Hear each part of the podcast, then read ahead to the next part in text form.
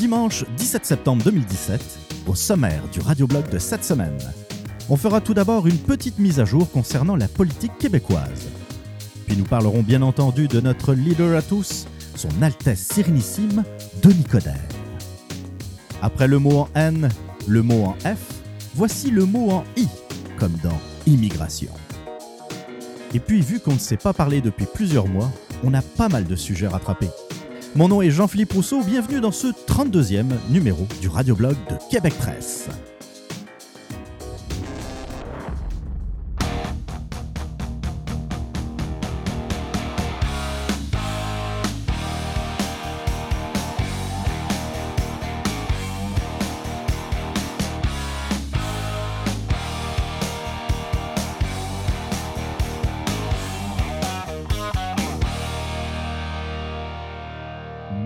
Tous, bienvenue donc à ce 32e épisode du radioblog de Québec Presse. J'espère que ça va bien de votre côté. Euh, et oui, il a fini par arriver le 32e épisode. Il fallait être euh, assez patient. Je vous remercie d'ailleurs tous euh, de rester fidèles au radioblog de Québec Presse, à ce podcast qui se veut sans prétention. C'est quelque chose que, que je trouve important à, à rappeler, surtout pour les au- nouveaux auditeurs. C'est pas parce qu'on parle de sujets sérieux qu'il faut se prendre au sérieux. Et ça a toujours été euh, mon, mon leitmotiv et ça ne changera pas. Euh, merci du fond du cœur d'être euh, d'être donc à l'écoute. J'ai été voir un peu plus tôt la semaine dernière les statistiques. Il se trouve que le dernier épisode, l'épisode 31, qui date de fin mars, 27 ou 28 mars dernier, a été téléchargé pratiquement 1400 fois. Euh, c'est- pas mal pour un podcast qui parle d'opinion, de politique, de sujets qui, qui se veulent parfois un peu plates ou euh, des sujets qui n'intéressent euh, manifestement pas grand monde. Ben, euh, je, suis, je suis très content, très heureux de, de voir que, que vous êtes à l'écoute. Il n'y a pas eu beaucoup de podcasts. Ben, en fait, il n'y en a pas eu du tout. Est-ce que je raconte ma mésaventure du mois d'avril? Il se trouve que je pense que c'était euh, c'était vers le 20 avril, quelque chose de même. Là, j'étais en train de réaliser qu'il n'y avait pas eu de podcast durant tout le mois, donc euh, je décide de sortir mon micro, de- d'ouvrir mon ordinateur, de- d'enregistrer, de, de prendre un peu les, euh, les articles et les sujets qui s'étaient accumulés pendant, pendant les dernières semaines. Et puis, j'avais fait un, podcast de quoi, une heure et demie, une heure quarante-cinq, je me souviens plus trop. C'est pas très important. Et il était tard. Puis, euh, pour ceux qui me connaissent un peu, un peu moins, moi, je me lève très de bonne heure. Je me lève un peu avant 4 heures le matin. Et euh, bah, c'est ça. En semaine, quand il est rendu 22, 23 heures, euh, peut-être que mon attention n'est pas à 100%. Fait que j'enregistre le podcast et au lieu de, de faire mes transferts habituels, je l'efface. Puis euh, moi, j'ai des petites patentes sur mon ordinateur qui, euh, plutôt que de faire transiter les fichiers vers la corbeille, puis après vider la corbeille, que je trouve euh, une manipulation, comment dire, complètement inutile, une perte de temps, bien, j'ai une petite patente qui me permet d'effacer directement le fichier. Puis, en appuyant sur confirmer, parce que oui, évidemment, il y avait un petit message qui demandait la confirmation, je réalise en même temps que je n'étais pas en train de copier ou de transférer le fichier, mais j'étais bel et bien en train de l'effacer. J'essaye de récupérer, évidemment, euh, ce que j'avais enregistré, puis euh, je retrouve des petits bouts, des, des- affaires, des tas de petits fichiers audio qui n'ont absolument aucun rapport, des affaires que j'avais effacées, que je n'avais pas gardées.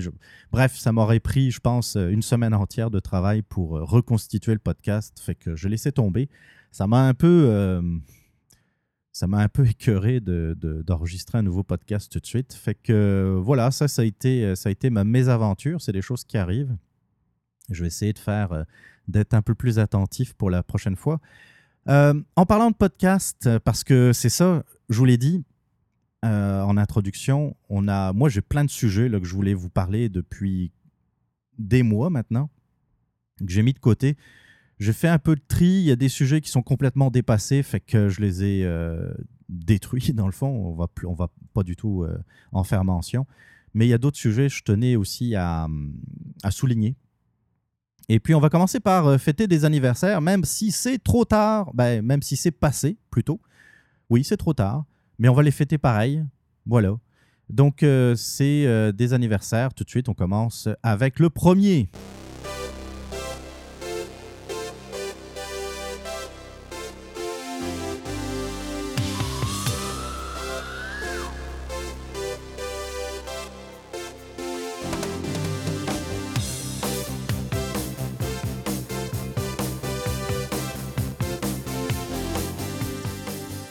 Et oui, pour commencer, on va souhaiter un bon septième anniversaire au podcast de Yann Terrio qui s'appelle Le Stream, qui est euh, pour moi un incontournable euh, des, podcasts québécois.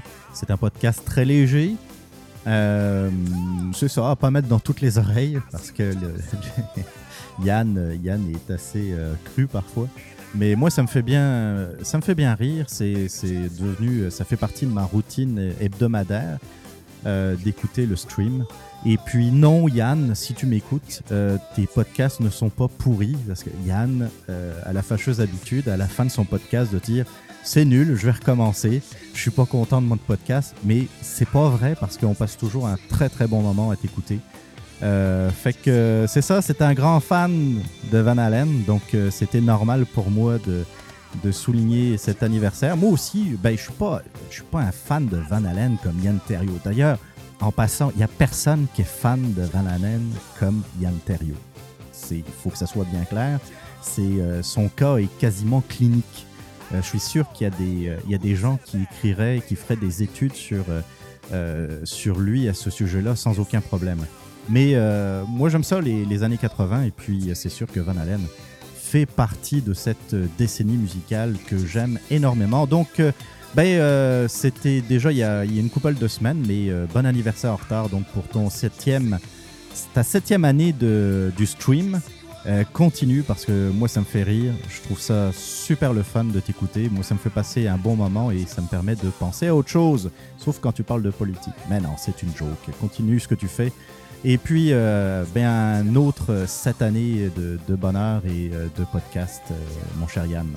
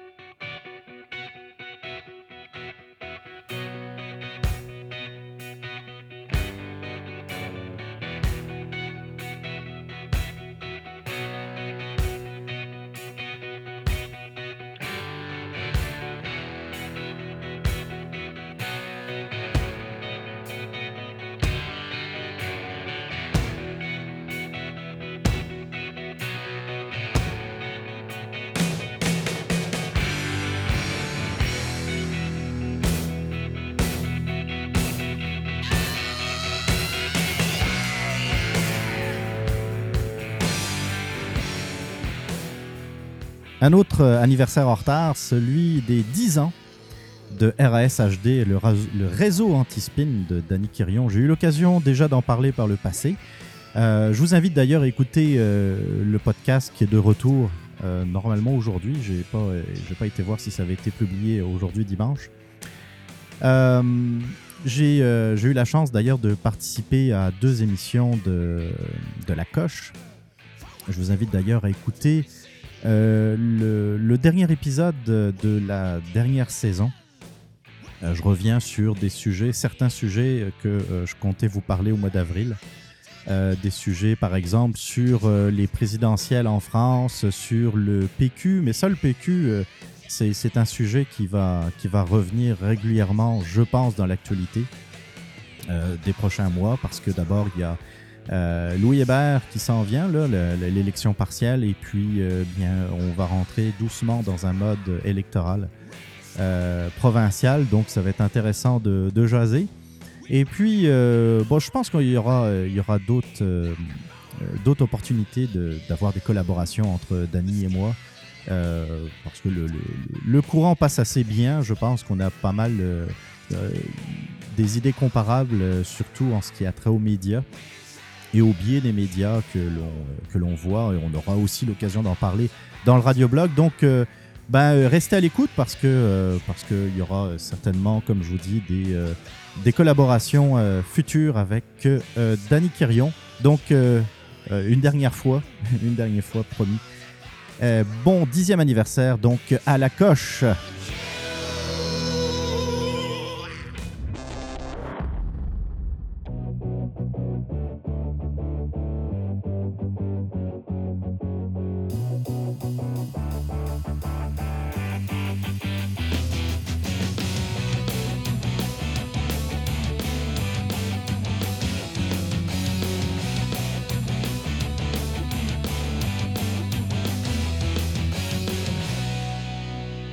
Autre sujet dont je voulais vous parler, c'est euh, je vais vous parler de mon divorce.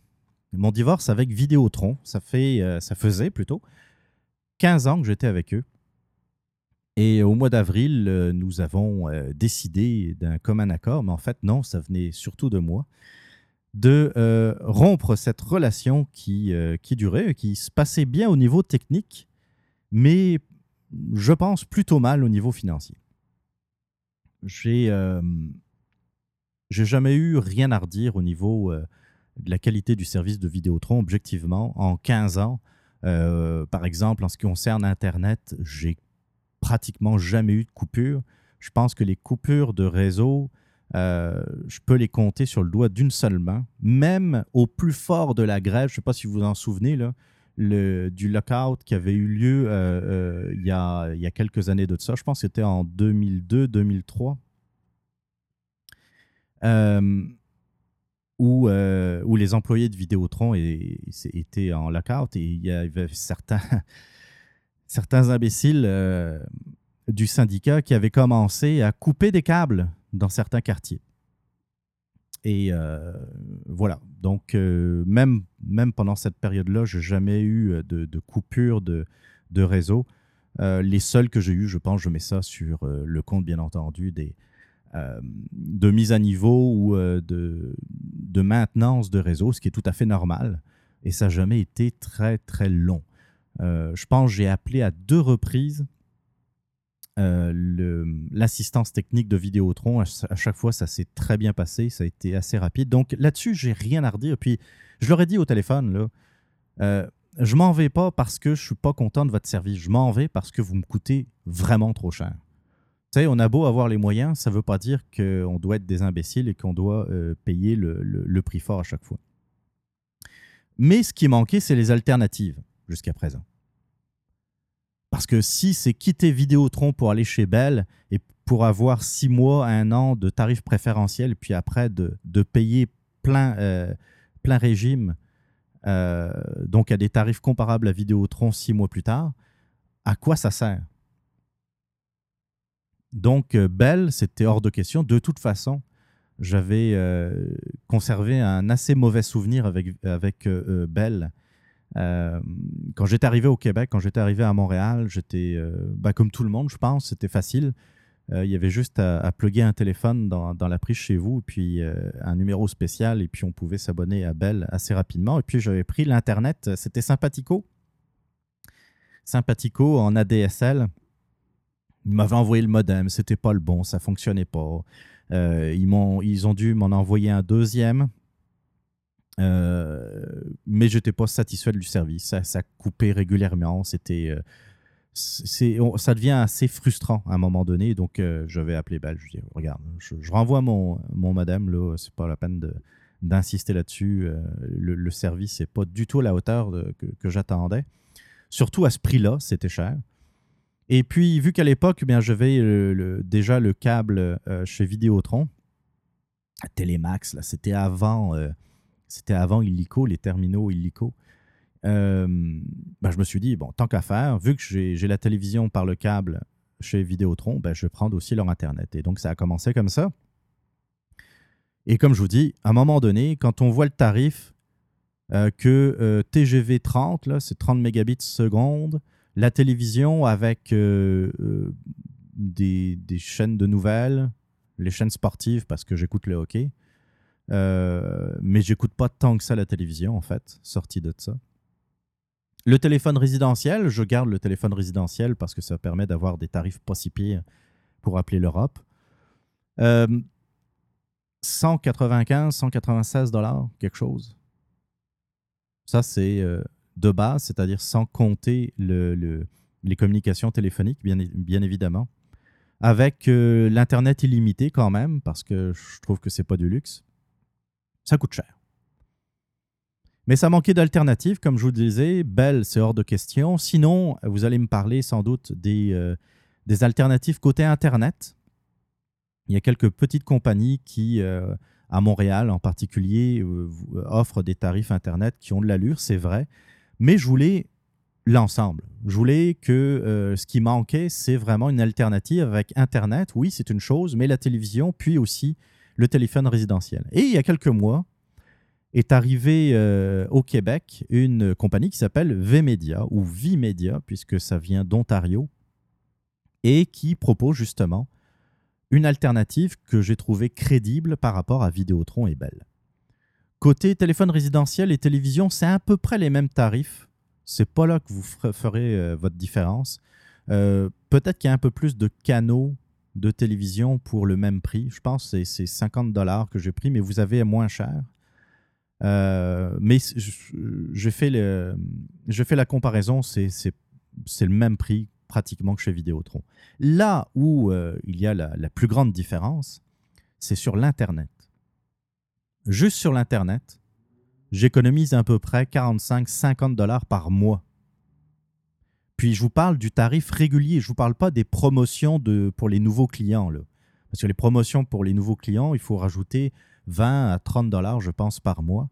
Euh, ce, qui, est vraiment pas mal pour, euh, je pense, 6 mois euh, à peu près. Si mes souvenirs sont bons, mais je vous invite à aller sur le site vimedia.com pour avoir euh, les, détails, pour comparer les tarifs. Vous avez un tarif euh, euh, câble, vous avez un tarif aussi, la possibilité d'avoir Internet par ADSL. Donc, il y a du choix. Et en plus, je double ma vitesse. Alors, c'est sûr que de passer à 30 à 60 mégabits seconde en download, sérieusement, je n'ai pas vu une énorme différence, à part peut-être sur des gros fichiers, vous allez peut-être vous apercevoir qu'il y a une meilleure qualité. Ben, une meilleure vitesse plutôt. Par contre, en upload, euh, je me souviens plus des vitesses, là, mais euh, c'est vraiment impressionnant. Là, il y a une, véritable différence que j'ai pu voir, euh, dont j'ai pu me rendre compte là, visuellement sans, sans, avoir à mesurer. Et euh, par contre, j'ai mesuré avec des logiciels de, de mesure de, de, débit Internet. Je, je, vous confirme que la vitesse de 60 mégabits qui est prévue euh, c'est la vraie vitesse. C'est pas euh, on vous promet 60 et puis vous allez avoir 40, c'est pas ça. Donc, euh, au niveau Internet, rien à dire. mais en fait, il faut que je vous raconte de quoi. Sur, sur le site de Vimedia, on vous dit que si vous êtes déjà abonné Rogers, Bell, Vidéotron, vous n'avez pas besoin de recevoir un, comment dire, un, un spécialiste, un technicien plutôt, pour, euh, pour mettre à niveau votre, votre installation. Euh, dans mon cas, c'est pas vrai. Le technicien a quand même dû se déplacer. Mais c'est là où ça m'a permis de voir, de constater quelque chose qui est assez, euh, qui est assez drôle, on va dire. C'est qu'il s'agissait d'un technicien Vidéotron. Le technicien Vidéotron qui arrive chez moi pour installer Vimedia. Parce qu'il se trouve que euh, Vimedia achète des blocs de consommation chez Vidéotron parce que Vidéotron a déjà l'infrastructure. Vimedia n'allait pas mettre une autre, une nouvelle infrastructure euh, qui est quelque chose de très coûteux en parallèle à quelque chose qui existait déjà, donc avec Vidéotron. Ils achètent des blocs de consommation Internet euh, au gros, au prix du gros auprès de Vidéotron et les vendent donc à, des prix beaucoup plus intéressants à sa nouvelle clientèle. Donc, euh, c'est comme ça qu'il y a l'économie. Et c'est comme ça que je me suis dit, pourquoi j'aurais des problèmes avec Internet chez Vimedia, alors que non, j'en ai jamais vu, euh, jamais eu euh, chez Vidéotron, et ils utilisent exactement le même réseau. Donc ça, ça a été rassurant. Donc, si vous prenez le câble, par exemple, si vous êtes à Montréal, je pense qu'à Québec, ils, commencent, ils ont commencé le déploiement de, de Vimedia. Euh, je ne sais pas pour les autres villes, c'est pour ça euh, je vous conseille d'aller sur le site internet et puis de taper votre code postal. Mais dans la région de Montréal, ça marche impeccable. Ce qui change énormément, je trouve, c'est au niveau de la télévision. Parce que la télévision, elle, ne passe pas par le câble ordinaire. C'est-à-dire que, euh, pour faire simple, je ne veux pas rentrer dans des considérations trop techniques, mais vous aviez chez Vidéotron, par exemple, un signal télévision qui va directement euh, dans votre terminal illico, puis qui, qui envoie le signal télévision. Et puis, euh, à côté, vous aviez le débit, l'Internet, euh, qui, qui vous servait donc pour accéder à Internet, pour regarder des films, par exemple, ou écouter de la musique en streaming. Dans le cas de Vimedia, tout passe par Internet. C'est-à-dire que, dans le fond, la télévision que vous avez, que vous recevez chez vous, c'est exactement comme du streaming. Euh, l'affaire que j'ai remarqué tout de suite, qui se remarque assez vite, surtout quand on écoute du sport, c'est qu'il y a un plus gros décalage. Il y, a déjà un décalage de quelques secondes entre le direct et euh, le, le, feed de télévision que vous recevez chez vous. Euh, il y a un petit décalage de 3, 4, 5 secondes, grand max. Euh, qui est normal parce que ça, passe par des tuyaux, ça passe par des, euh, des routeurs aussi, et ça avant d'arriver à votre télévision. Là, en passant par Internet, le délai est quand même un peu plus important. Il faut rajouter 20, 30, 40 secondes selon euh, l'engorgement du réseau.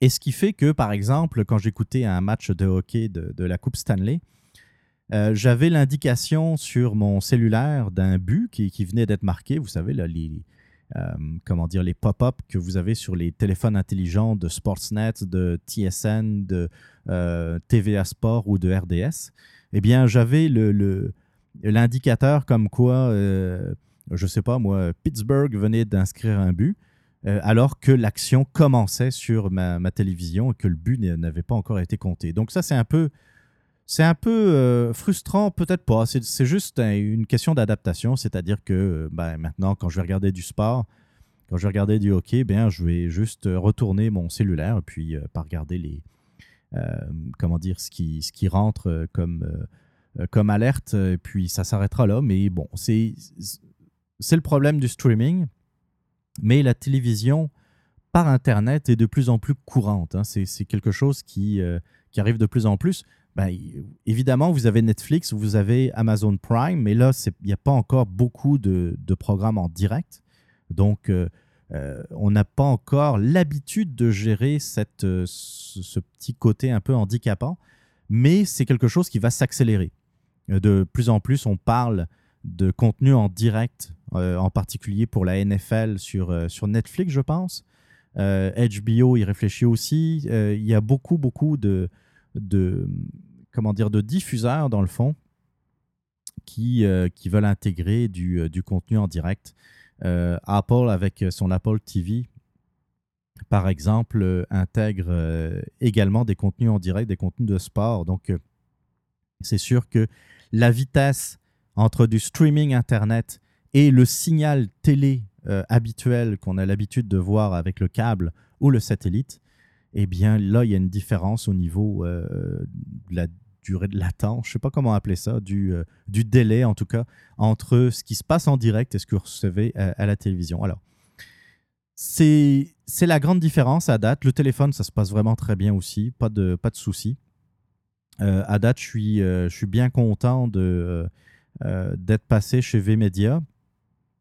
en parlant de la télévision, oui, de temps en temps, des petits, euh, des petites micro-coupures, des, choses. Euh, on, dirait que le. Comment dire On, nous donne On achète ou on loue euh, un petit terminal qui tient dans la paume de la main.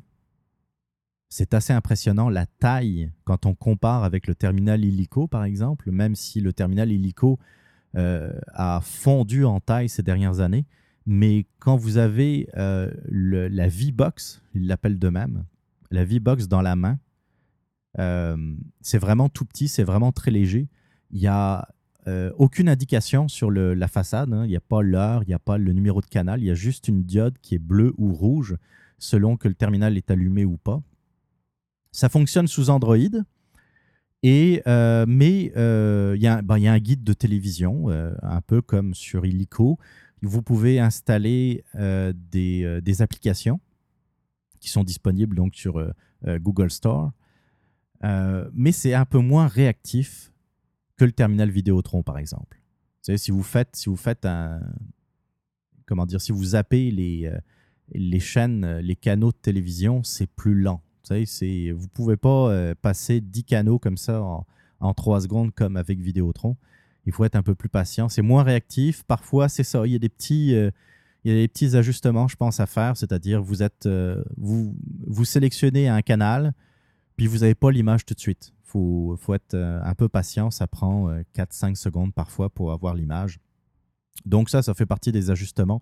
Mais je vous dirais, entre vous et moi, pour des économies de 50 dollars par mois, je suis prêt à endurer ça sans aucun problème. Donc euh, voilà. Et puis bah, pour ce qui est de, euh, de mon divorce avec Vidéotron, ça s'est quand même bien passé. Les, euh, les personnes avec qui je, je, je m'attendais à, comment dire, à que ça soit un peu plus compliqué. Tu sais, qu'on m'achale un peu, qu'on me dise Ouais, mais là, vous allez avoir des frais, mais là, ouais, mais c'est. On vous propose. On m'a proposé des diminutions de tarifs.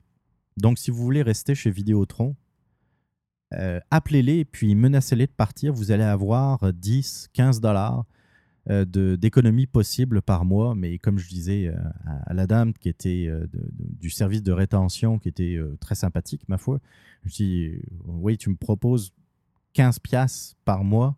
De l'autre bord, c'est 50 dollars minimum d'économiser.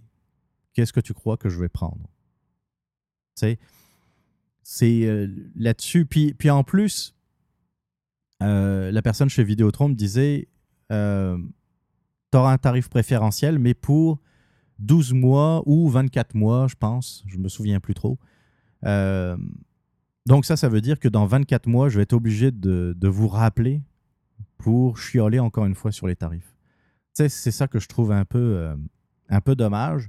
Et surtout aussi qu'il faille que les, les clients qui ont 10, 15 ans dans une boîte, peut-être même plus pour, euh, pour certains d'entre vous, soient obligés d'appeler pour dire est-ce que ma fidélité chez vous vaut une baisse de tarif Là, on vous répond oui. Ben alors, mais à ce moment-là, pourquoi pourquoi vous essayez pas de retenir les, les clients en le proposant d'office?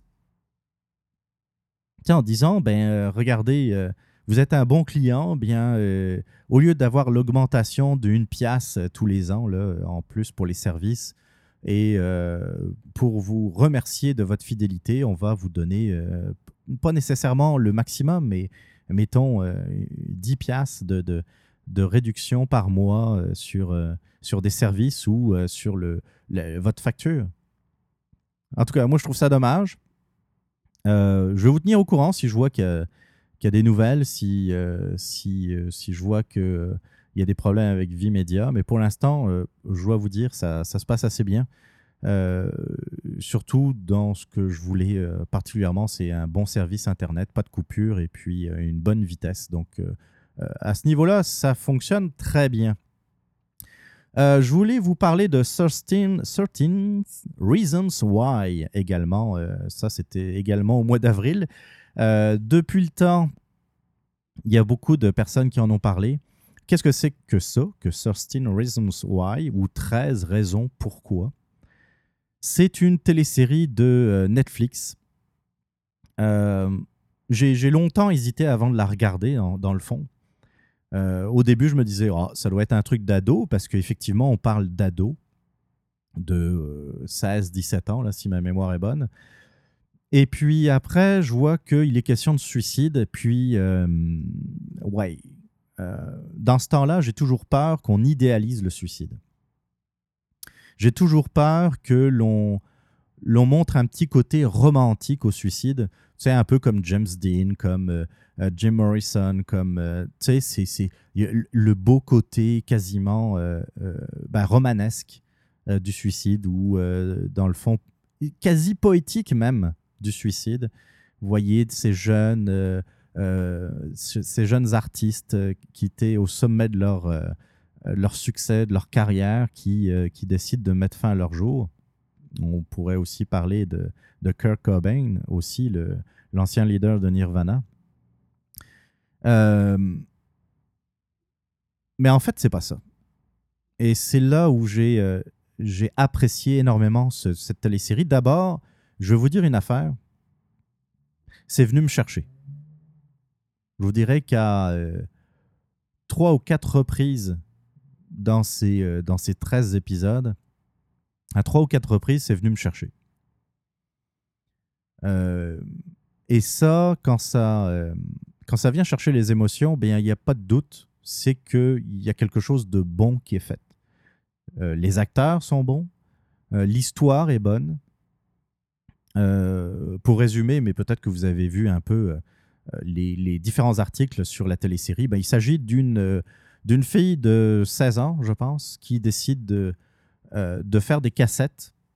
C'est un peu bizarre d'ailleurs, en 2017, de parler de, cassettes audio. Je pense qu'il y a beaucoup de jeunes qui ont découvert qu'il y avait des cassettes audio qui existaient à un moment donné et euh, qui enregistrent euh, face A, face B, face A, face B, comme ça, sept cassettes. Et sur chaque face, il est question d'une personne. et elle explique dans le fond, les 13 raisons qui lui ont, conduite, qui lui ont conduit à se suicider, à mettre fin à ses jours. Et euh, bon, bah, elle parle d'événements qui se sont produits, elle, parle des, des expériences qu'elle a vécues avec certaines personnes de son entourage, dans, dans, son école, par exemple, entre autres. Euh, des gens qui ont fait quelque chose, mais aussi des gens qui n'ont rien fait. Et euh, c'est bien fait, les, acteurs, je vous dis, sont, sont vraiment très très bons. Euh, l'actrice principale est également euh, assez euh, joue très bien, joue, joue, parfaitement bien son rôle. Et là où j'ai été rassuré, c'est que il n'y a pas, comment dire, il n'y a, aucune volonté de, de rendre le suicide beau. D'ailleurs, c'est dans le dernier épisode où ben, on voit ce qui s'est passé on voit le suicide. Donc, je vous le dis tout de suite, là, euh, je ne vends, pas de punch parce qu'on le sait qu'elle est morte. Il n'y a, de, a pas de problème là-dessus. Mais on voit comment ça s'est passé. Et puis, euh, ce que l'on voit, c'est que c'est pas beau. Que euh, c'est terrible. On voit que ça n'a absolument rien de poétique. Que ça n'a absolument rien de romantique. Que c'est quelque chose de grave et la réaction de la mère. C'est ça dure quoi 20 30 secondes? Moi je donnerais un prix drette là euh, un prix, un Emmy Award ou n'importe quoi à, cette, à la, femme qui joue sa mère, la réaction euh, quand elle rentre et quand elle voit sa fille, waouh! juste waouh, c'est tellement crédible qu'on a l'impression, on aurait, c'est certain là, je pense que on aurait quasiment tous réagi de la même façon. Sais, en essayant de, rassurer, mais surtout de se rassurer, de voir que non, non, c'est pas ce, c'est pas ce qu'on est en train de voir. On n'est pas en train de comprendre ce qui se passe. On essaie de comprendre, mais on ne s'imagine pas. C'est quelque chose qui est, qui est, terrible. Et puis, euh, c'est là que ça, ça devient très intéressant. C'est que on voit l'impact du suicide sur tout l'entourage.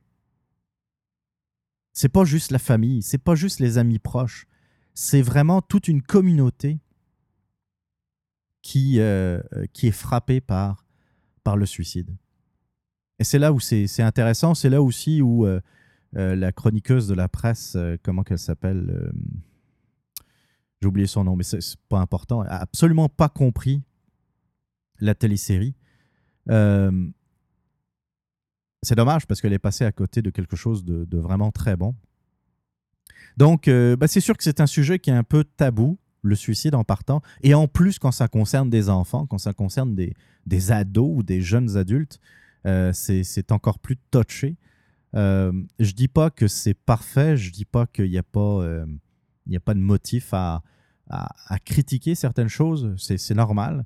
Mais je pense, en tout cas de ce que j'ai pu voir euh, dans, parlant, évoquant le suicide, c'est un des meilleurs, une des meilleures téléséries que j'ai pu voir où que ce soit au cinéma ou à la télévision d'ailleurs, parlant euh, de, du suicide. Donc vraiment très bon. Mais comme je vous dis, euh, ça vient chercher. Et puis, euh, quoi qu'il arrive, si vous regardez ça, vous n'allez pas vous en sortir indemne. Tu sais, ça, ça va. c'est c'est assez marquant. Donc, c'est ça. Je voulais vous parler depuis donc quelques semaines de, ce, de cette excellente télésérie disponible sur Netflix. Et puis, ben, j'aurais certainement d'autres choses à vous dire mais je vois qu'il euh, y a déjà 36 minutes d'émission d'enregistrer. Donc on passe tout de suite au premier sujet de ce 32e épisode du Radio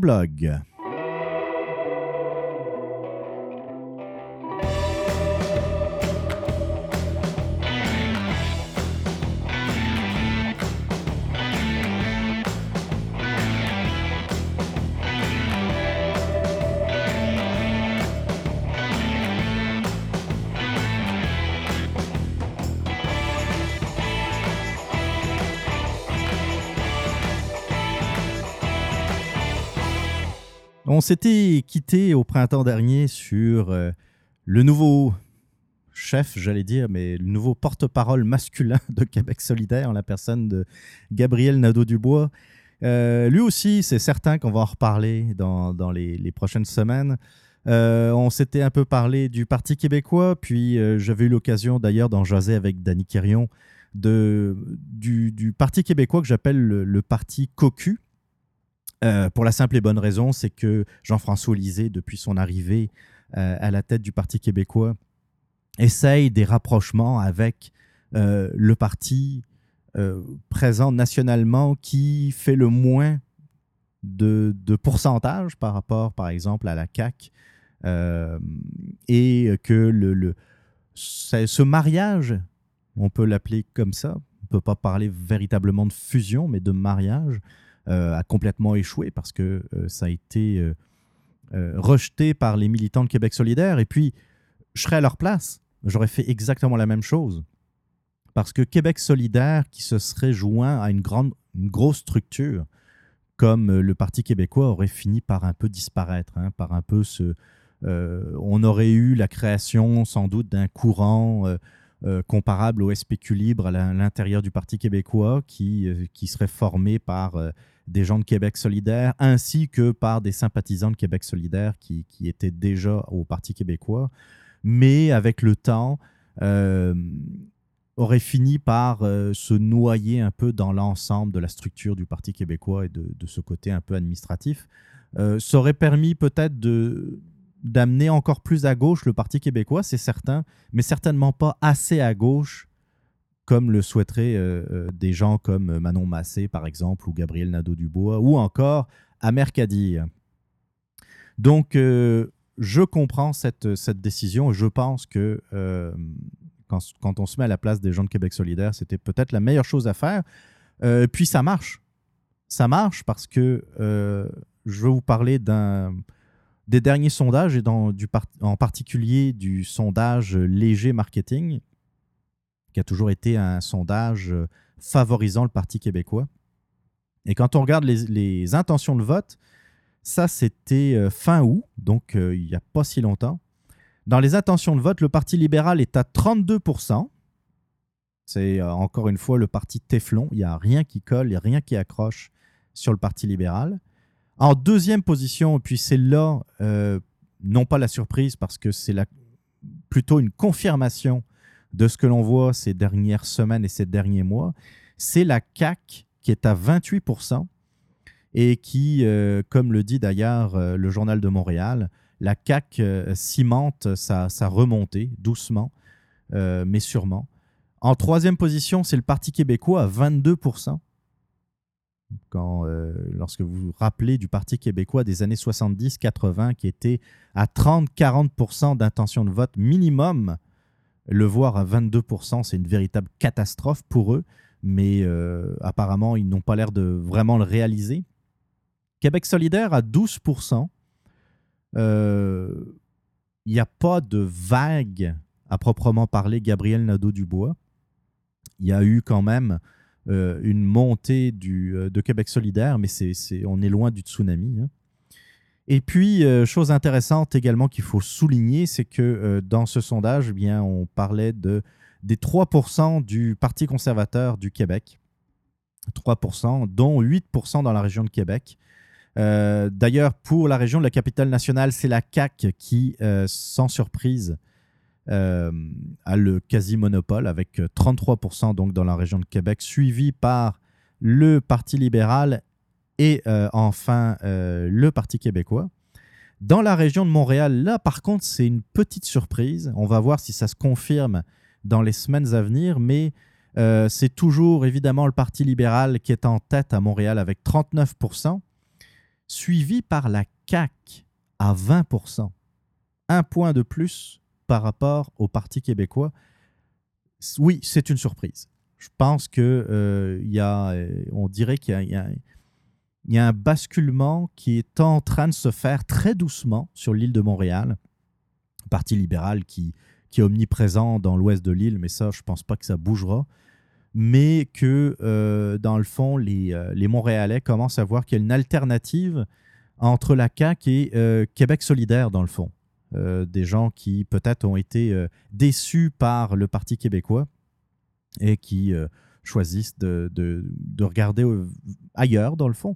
Et euh, ce qui va être intéressant de voir dans les prochaines semaines, c'est euh, de regarder si la tendance s'accélère ou pas, si c'est un feu de paille ou pas.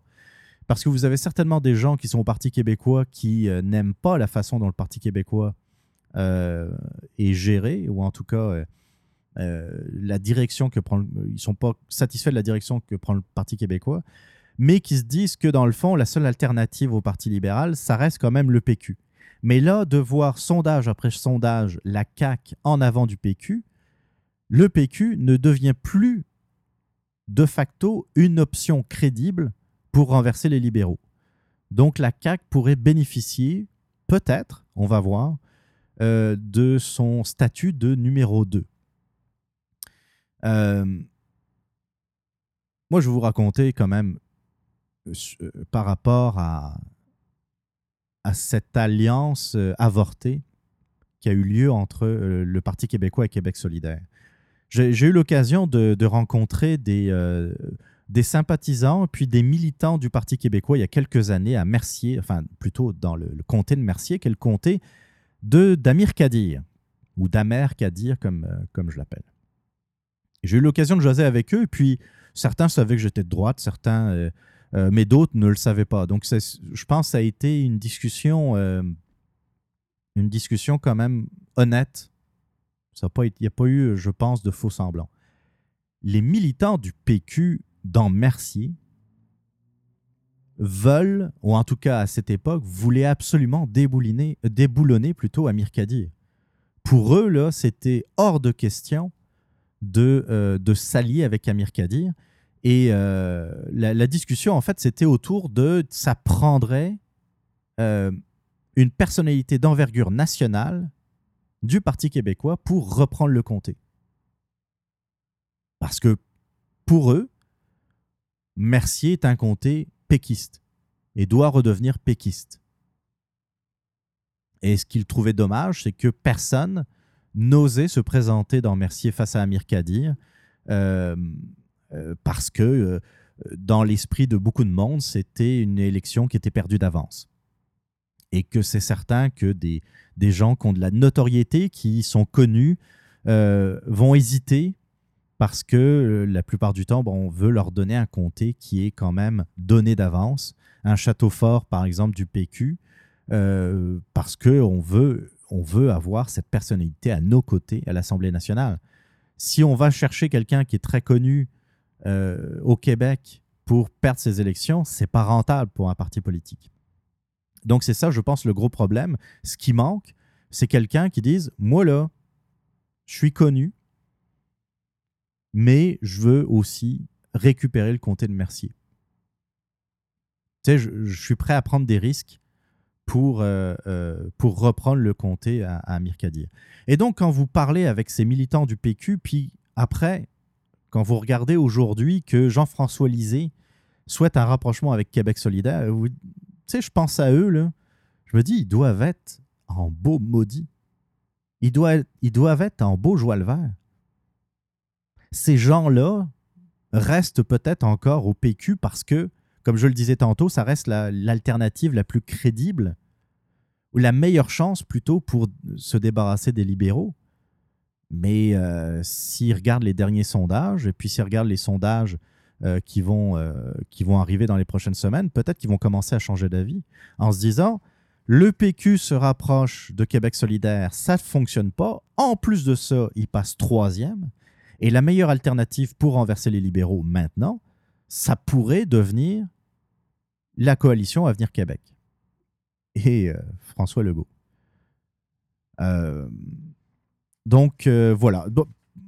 Est-ce que je parle de, Louis Hébert, de l'élection partielle de Louis Hébert, avec les candidats de la CAQ et du Parti libéral qui apparemment il n'y a pas eu, il a pas eu un, travail sérieux qui a été fait dans les structures politiques pour se rendre compte qu'il traînait des casseroles c'est bon, c'est des choses qui arrivent. Le, monde qui veulent se faire de la politique ne sont pas nécessairement des gens qui, euh, qui sont blancs comme neige, malheureusement.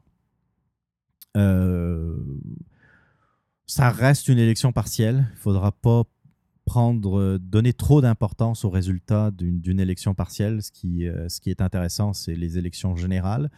on va voir ça donc dans les à partir de, l'année prochaine, je pense, pour, euh, pour voir un début de campagne électorale. Euh, d'ailleurs, les libéraux, le gouvernement et le Parti libéral ont commencé doucement à, se mettre en mode élection parce qu'on commence à parler des traditionnelles baisses de taxes euh, préélectorales. Donc, c'est certain qu'on va en parler dans les prochains radioblogs.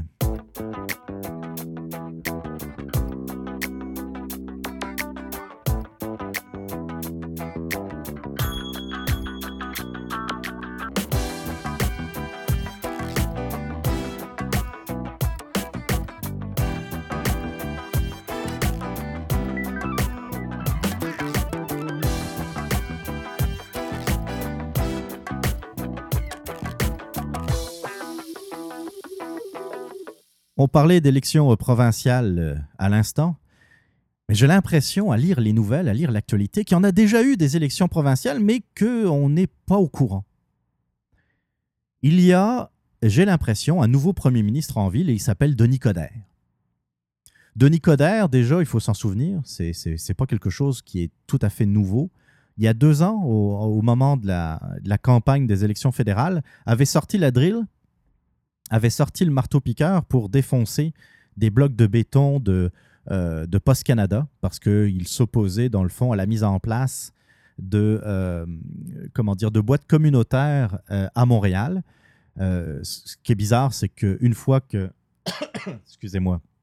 Une fois que Justin Trudeau, son grand chum du Parti libéral du Canada, a été élu, on n'a plus du tout entendu parler de ce dossier. Hein, alors que Post Canada n'a absolument pas revu sa politique.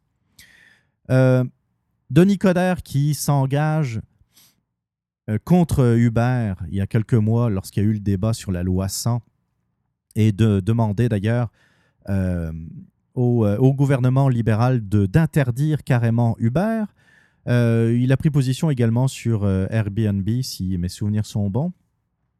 Il a transformé Montréal en ville sanctuaire, dont on ne sait pas trop exactement d'ailleurs, euh, comment dire, concrètement ce qu'est dans son esprit une ville sanctuaire. Ce que j'ai adoré, j'aurais voulu vous ressortir d'ailleurs l'extrait audio, puis euh, je ne l'ai pas fait par manque de temps, mais je vous invite à aller sur le, site internet du 98.5 à Montréal et Paul Arcan a pas mal challengé euh, Denis Coderre, dans une entrevue, lui demandait Mais concrètement, c'est quoi une, ville sanctuaire? Est-ce que la police va agir différemment par rapport aux immigrants? Et c'est absolument pas, parce qu'il y a des lois qui existent. Euh, Denis Coderre euh, patinait solide dans cette, entrevue, et ce qui montre que c'est encore un front. Hein. C'est vraiment. ce, qui est, ce qui intéresse Denis Coderre, c'est le paraître. C'est de montrer qu'il est bien, mais qu'il est beau, qu'il fait des choses, mais même si ces choses euh, ne servent absolument à rien, il n'a rien de concret là-dessus. Et là, il y a la semaine dernière, Denis Coderre, notre, notre nouveau premier ministre du, Québec, est sorti en disant que Netflix et Amazon devaient être taxés. Alors ça, c'était dans quel C'était dans la presse.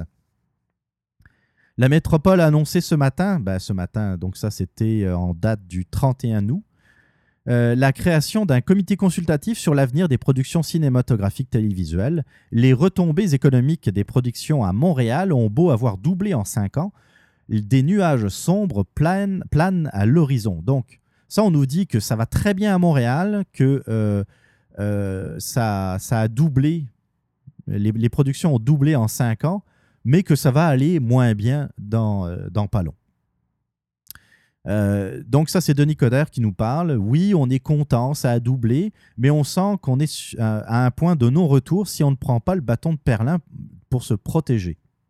Il y a toujours un côté, euh, euh, comme dirait Jeff Fillion, quand il parle du dôme hein, au Québec, on veut se protéger des gens qui sont, qui sont à l'extérieur du dôme. Hein. Alors ce bouleversement appréhendé vient du virage pris de plus en plus euh, par les téléspectateurs qui se tournent vers l'Internet et les Netflix et Amazon de ce monde pour consommer de la télévision. Tiens donc.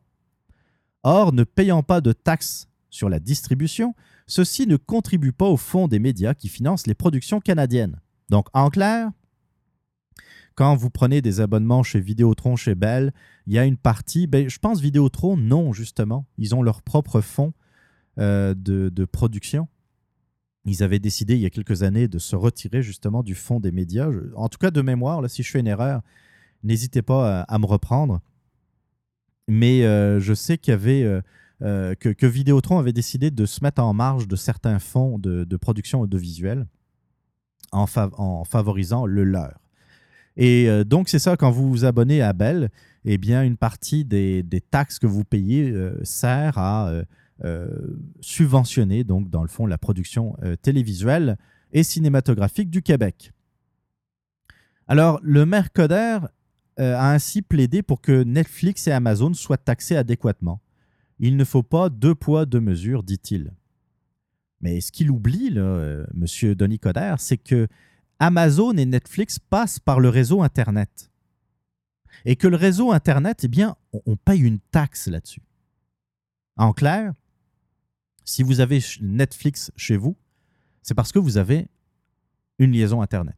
Chez Bell, chez Vidéotron, euh, chez Vimedia par exemple, chez euh, Cogeco, chez euh, différents partenaires, TELUS aussi.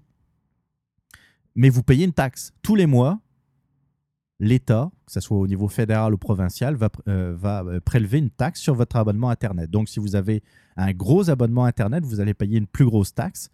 Et c'est ça. Netflix, euh, elle est, euh, comment dire, Netflix n'est pas taxé directement, mais taxé indirectement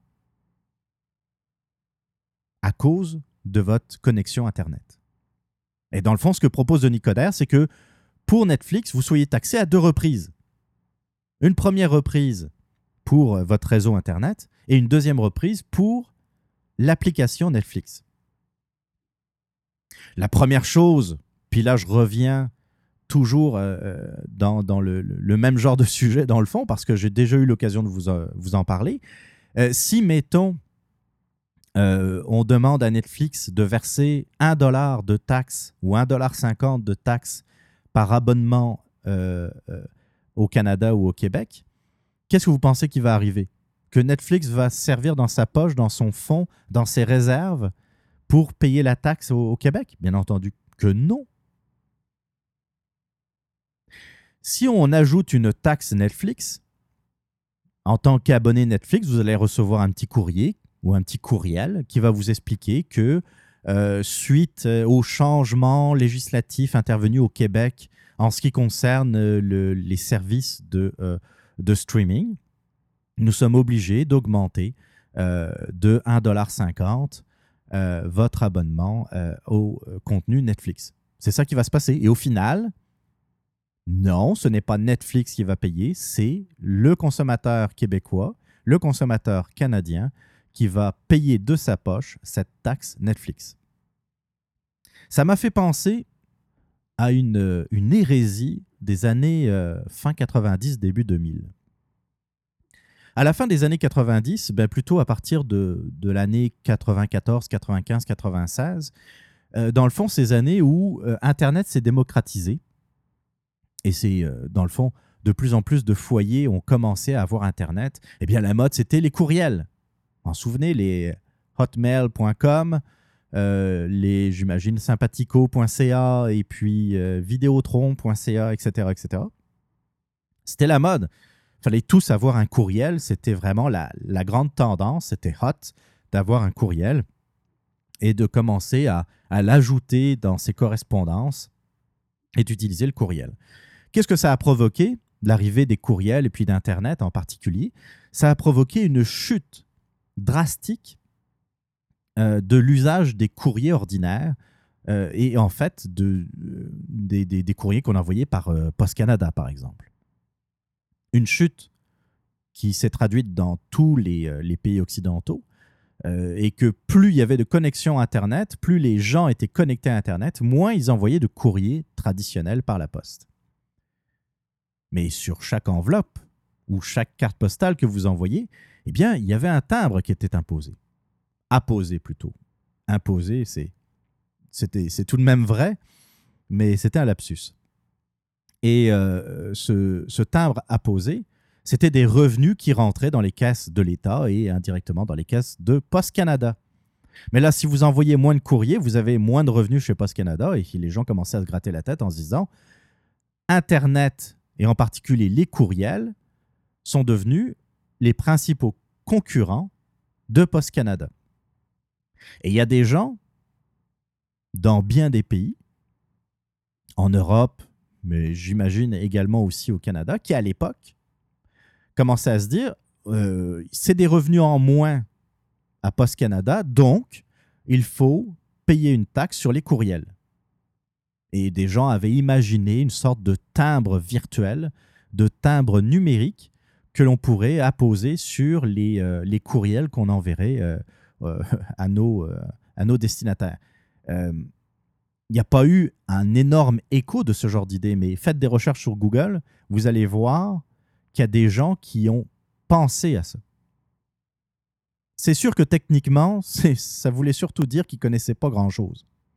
Parce que euh, mettre en place un tel système aurait été très compliqué et quasiment impossible à suivre.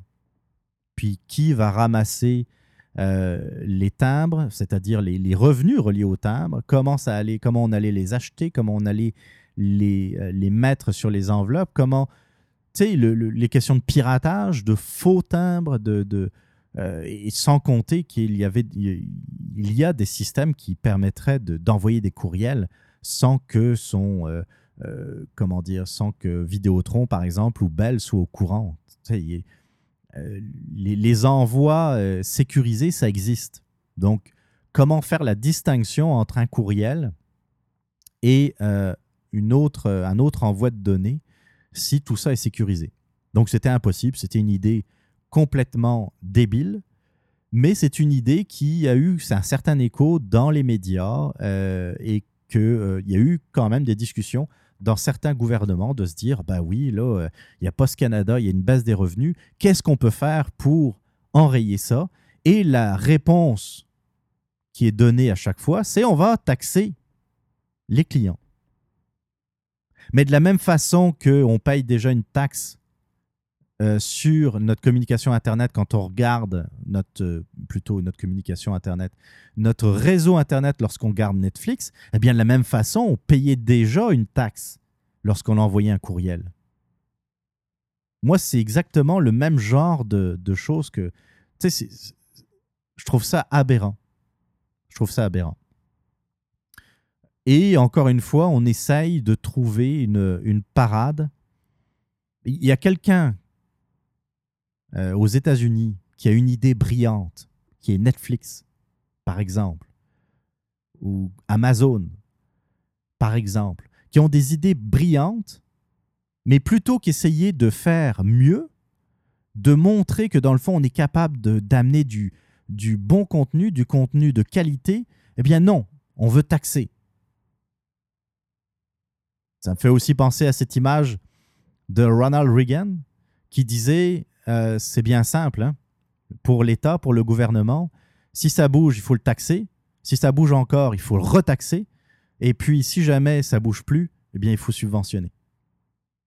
Et c'est exactement ce qui est en train de se passer avec euh, l'industrie cinématographique au Québec, mais la culture québécoise en général, c'est que vu qu'il n'y euh, a personne qui semble se réveiller et essayer de faire différemment les choses et d'intéresser les gens, eh bien on préfère taxer la concurrence. Quand vous avez ces mêmes personnes qui à la télévision pestent contre Donald Trump parce qu'il ose vouloir remettre en cause les accords de libre-échange et par exemple taxer le bois d'œuvre canadien, nous on fait exactement la même chose quand on parle de culture.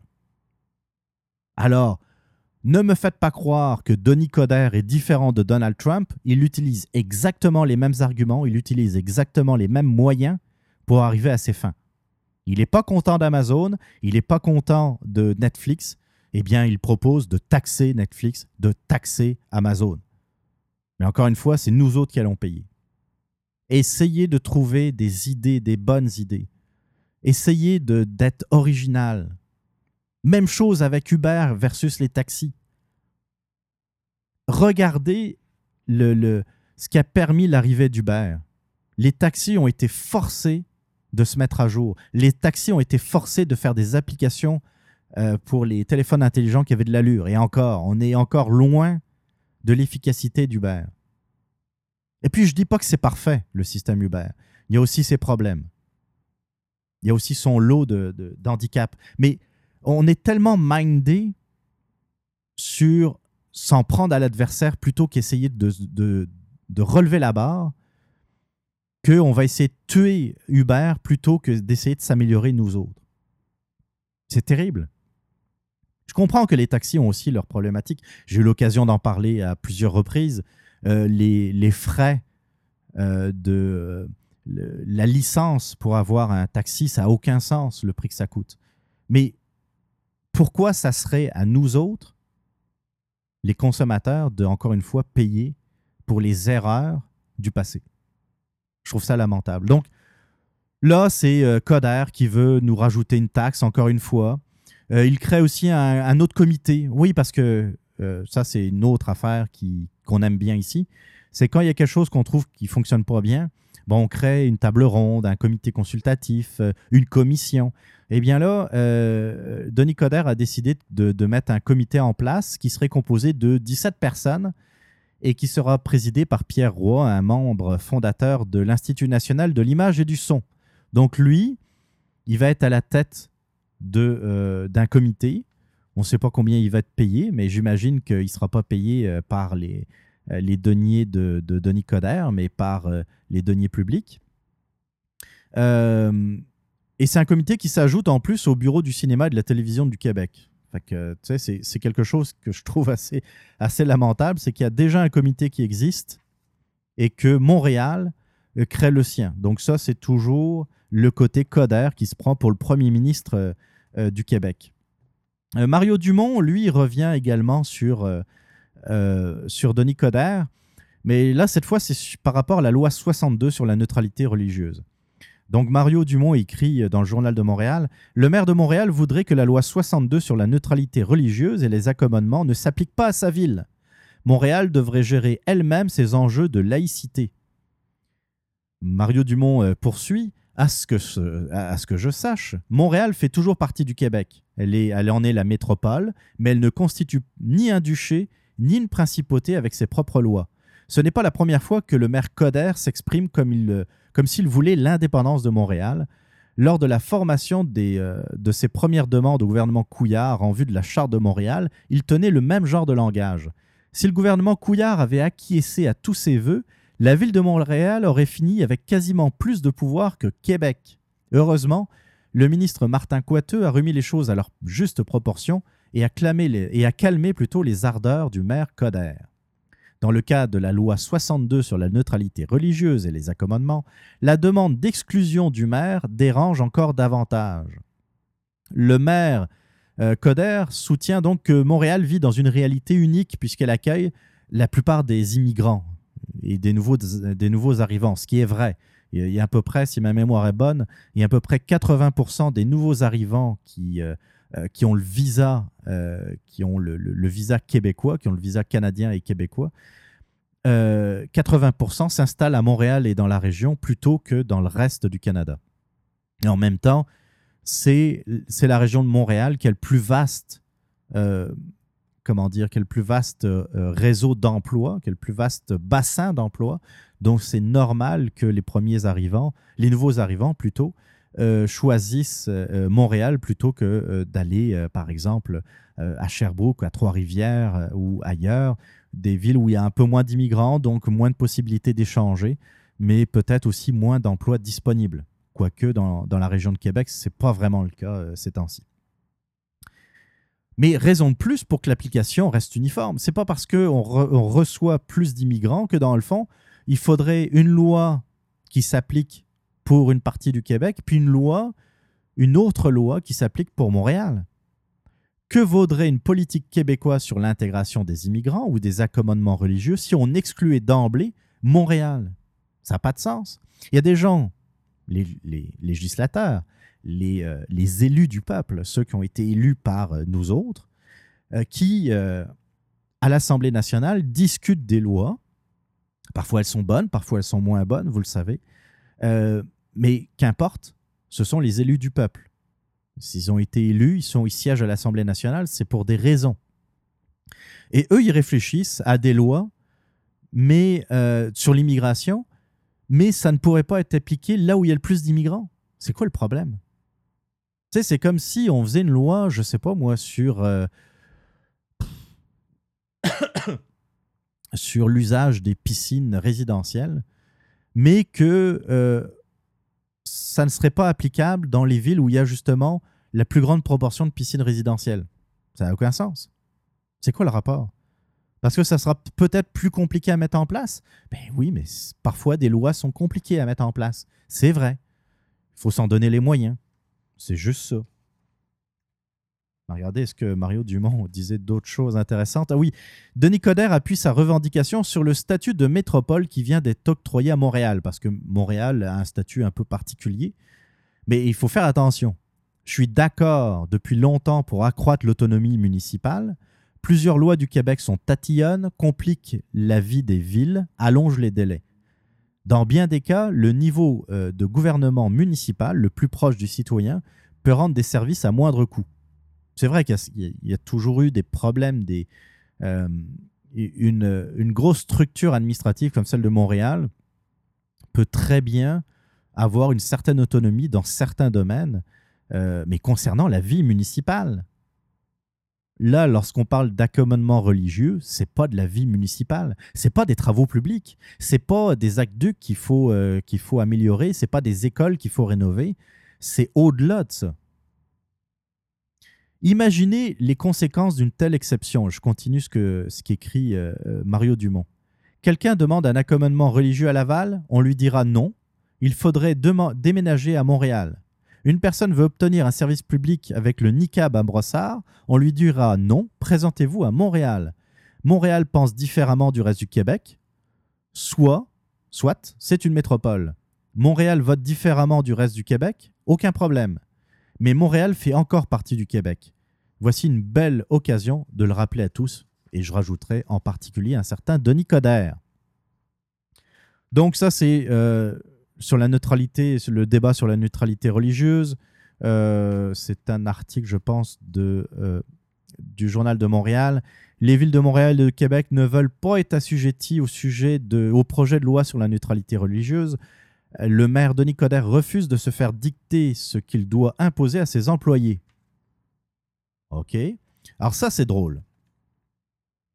Je cite Denis Coderre. Écoutez-le celle-là.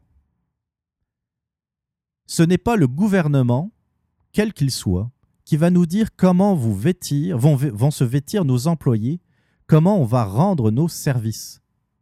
C'est Denis Coderre qui dit aux médias qu'il n'y a personne qui va lui dire comment vont se vêtir ses employés. Euh, pardon, mais ça fait combien de temps, pendant combien de temps on a dû subir les pantalons de clown du SPVM C'est pas Denis Coderre qui a décidé que le SPVM, les policiers du SPVM allaient s'habiller en pantalon de clown. C'est le syndicat. Alors pourquoi Denis Coderre est resté plutôt passif, très passif, en ce qui concerne les moyens de pression euh, du SPVM, mais nous dit là aujourd'hui que dans le fond, jamais on lui dictera comment vont se vêtir ses employés municipaux. C'est de la totale hypocrisie. C'est drôle, c'est drôle, mais en même temps, ça ne l'est pas. Alors c'est sûr que je suis d'accord avec, euh, je pense, c'est Régis Labaume qui écrivait ça, enfin qui disait ça.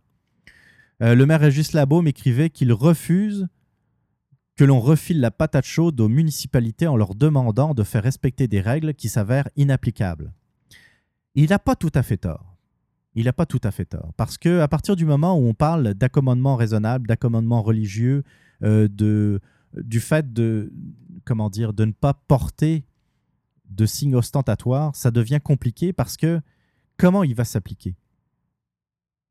Comment, comment, comment ça va s'appliquer? Euh, Qui va faire la loi? Comment ça va se passer? On va arrêter les gens, on va les emprisonner, on va leur faire payer des amendes parce qu'ils ne respectent pas. C'est complexe. Puis le meilleur, la meilleure illustration à tout ça, c'est ce qui s'est passé par exemple en France, mais il y a d'autres pays européens qui ont suivi, suivi exactement euh, la même, euh, comment dire, le, même genre de, règlement. avec le gouvernement Sarkozy, on a interdit en France de euh, d'être euh, euh, de se voiler, d'avoir le niqab dans les voies publiques. Hein, c'est-à-dire que dans la rue, en France, on n'a pas le droit de se balader en niqab. Mais on voit dans les nouvelles régulièrement des problèmes parce que il y a de grandes difficultés pour la police de faire appliquer cette loi. C'est très complexe. Mais je pense ça ne veut pas dire qu'il ne faut rien faire. Là, il y a par exemple un rôle que devraient avoir normalement les associations féministes. Par exemple, commencer par là, si les associations féministes n'étaient pas peureuses au point d'accepter que, dans le fond, euh, une, une, femme qui porte le niqab, c'est son choix, mais par exemple, des femmes qui allaient à l'église tous les dimanches, c'était scandaleux. Parce que c'était ça, c'est ça le discours des féministes. C'est sûr qu'aujourd'hui, plus personne va, va à l'église, ou en tout cas, plus grand monde. Donc, euh, euh, le débat n'est plus aussi présent qu'il euh, y a quelques décennies. Mais le combat, l'un des combats du féminisme, c'était s'opposer à la religion catholique. Alors, ce qui est valable pour la religion catholique ne l'est plus pour la religion musulmane. En quel honneur? En quel honneur? Il y a une grosse responsabilité des associations féministes, et en particulier de la Fédération des femmes du Québec, pour ne parler que d'elles, euh, qui acceptent, qui se compromettent en disant que dans le fond, le niqab est acceptable alors que c'est euh, une façon d'asservir les femmes. Il y a aussi l'éducation. Je pense que c'est très important d'éduquer très tôt les enfants à, dans le fond, que il doit avoir un certain respect de la laïcité, surtout en ce qui a trait au service public. Si on commence à faire passer le message très tôt, ça passera peut-être beaucoup mieux dans l'opinion publique. Il sera plus accepté, ça sera plus normal ou normalisé. Il y a aussi l'accueil des immigrants. Lorsqu'un nouvel arrivant arrive, il faudra bien lui expliquer que non, au Québec, la femme ne doit pas être complètement voilée. On doit pouvoir la voir, ne serait-ce que pour un côté d'identification, mais aussi de montrer qu'elle est libre, qu'elle n'a pas de contraintes. Pour moi, un voile, c'est comme si on monotait quelqu'un. Il n'y a pas de chaîne aux pieds, il n'y a pas de chaîne aux mains. C'est vrai, je vous l'accorde, elle n'est pas en prison, mais c'est une sorte de prison. Elle disparaît. On la voit plus, on la remarque plus. Elle, elle a plus, elle n'est plus elle, elle est autre chose. Elle est euh, euh, une, comment, elle sert une cause qui n'est pas nécessairement une cause religieuse, d'ailleurs en passant, c'est plus une cause politique. Elle sert une cause, elle est devenue une pancarte, une pancarte publicitaire euh, d'une religion rétrograde et liberticide. Donc oui, Régis Labo a un peu raison de dire que c'est quelque chose qui n'est pas applicable, mais ce n'est pas une raison pour ne rien faire. Et je pense qu'il serait important de, euh, euh, de commencer tôt donc l'éducation, mais aussi de l'éducation des nouveaux arrivants. Euh, Mathieu Boccoté également, évidemment, a réagi par rapport à, à notre nouveau Premier ministre Denis Coderre. En parlant de Denis Coderre, il dit Il va jusqu'à dire que Montréal est une ville autonome, comme s'il s'agissait d'une société distincte sur le sol québécois, ayant peu en commun avec le Québec francophone. Une telle déclaration correspond aussi à la personnalité d'un maire qui se croit seul maître sur son île. Et c'est vrai. Je vous ai parlé tantôt euh, de Post Canada, enfin des, boîtes communautaires de Post Canada. Je vous ai parlé euh, de euh, Coder qui réagissait par rapport à Uber mais j'aurais pu parler de bien d'autres euh, affaires, comme le, Grand Prix de Formule E. Le Grand Prix de Formule E qui nous a enfoncé dans la gorge, qui nous a... À, à aucun moment il a dit qu'il s'était trompé, ne serait-ce que euh, dans la communication des choses ou dans le simple fait d'avoir organisé, d'avoir voulu organiser absolument un Grand Prix de Formule E en plein centre-ville. Jamais il s'est excusé. C'est juste parce qu'on ne comprenait pas. C'est juste parce que les médias avaient mal informé euh, euh, les Québécois, mais jamais parce que lui avait fait des erreurs. Ça aussi, c'est caractéristique de Denis Coderre.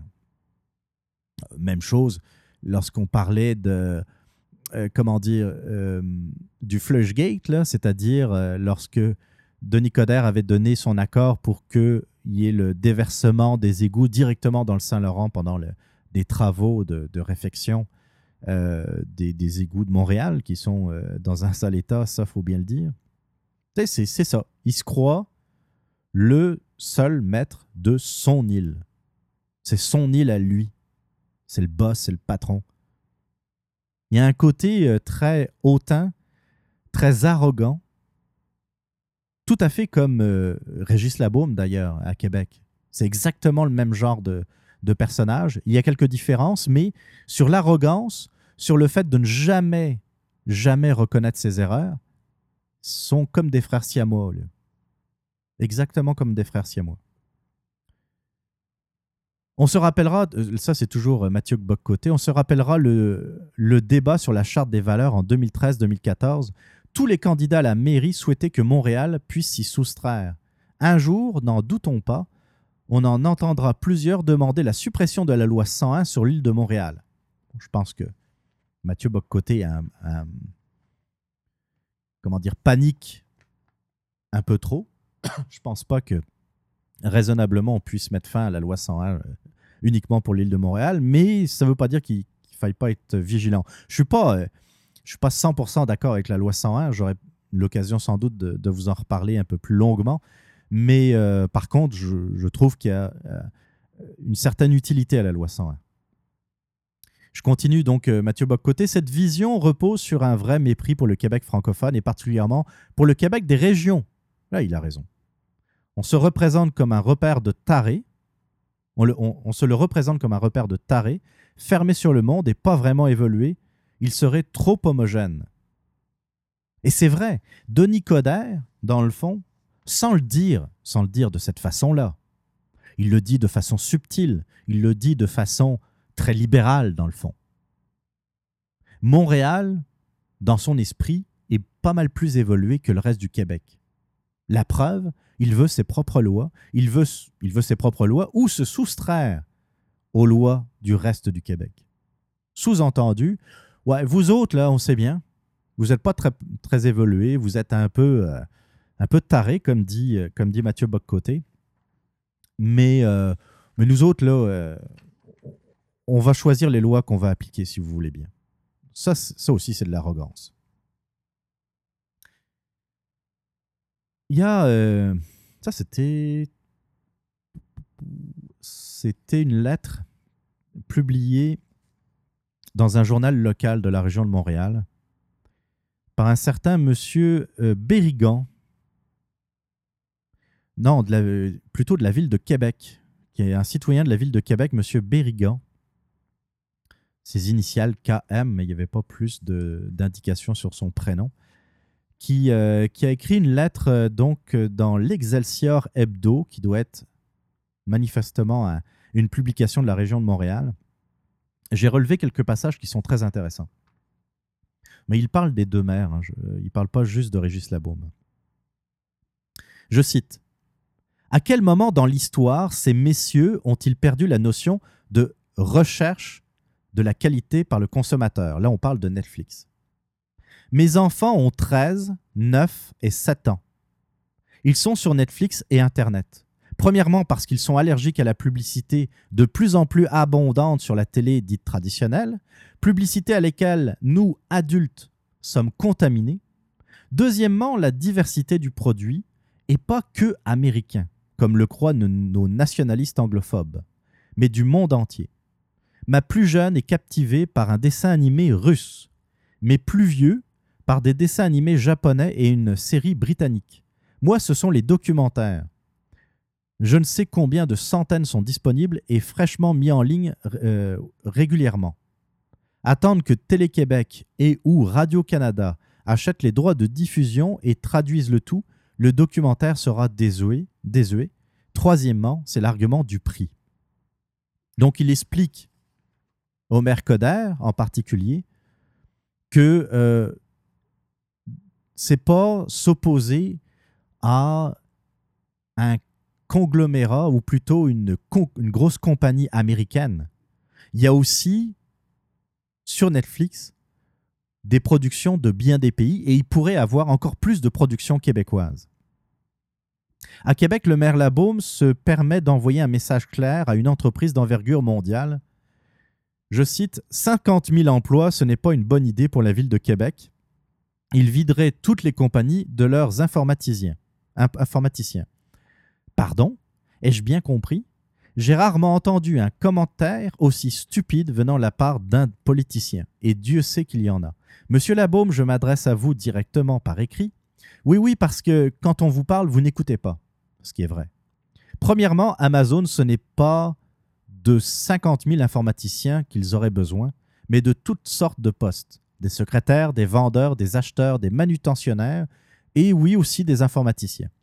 Deuxièmement, si Amazon va chercher un candidat chez une, autre entreprise, c'est qu'ils ont quelque chose de mieux à offrir. Admettons 2 euh, 2,50 de l'heure en plus. Oubliez les avantages. Multiplié par ces 50 000 emplois et par 40 heures semaine, c'est 5 millions de dollars déboursés en salaire de plus provenant de l'étranger pour une semaine dans la ville. C'est 260 millions de dollars par année, juste en salaire de plus. Le problème de l'embauche n'est pas le problème du maire. Il a complètement raison. Pourquoi le maire s'oppose à l'avenue d'Amazon à Québec? Pourquoi le maire Labaume s'y oppose? C'est pas son problème. C'est quoi, quoi cette idée de prendre position là-dessus? Les citoyens et les commerces de la ville de Québec sont hyper taxés et Monsieur le maire se permet de cracher sur un apport salarial supplémentaire. Calcul hypothétique rapide de 260 millions par année chez lui, ça relève de la pathologie. 260 millions par année d'argent en plus, ça permettrait à la ville de mieux s'en sortir également et donc d'être en meilleure position pour baisser les taxes. Mais apparemment, euh, ça n'intéresse pas Régis Labaume. Un maire ne devrait pas s'exprimer sur un autre sujet que l'administration et l'intendance de la ville. Régis Labaume et Denis Coderre ne sont que des maires. Le seul échelon politique le plus bas que maire, c'est être président de sa classe à la petite école. Donc ce que pensent les maires Coderre et Labaume sur tout autre sujet que l'administration de leur ville devrait être ignoré. Ah, il n'a pas tort. Il n'a pas tort. Euh, c'est sûr que, comme on, le disait tantôt, je pense que c'est Mario Dumont qui le disait, euh, Montréal est quand même le poumon économique du Québec, donc c'est normal qu'il y ait certains aménagements pour juste faciliter la vie des Montréalais. Mais euh, ils ne sont que maires, Coder et Labaume. Et c'est vrai. Plus bas que ça, il n'y a pas grand-chose.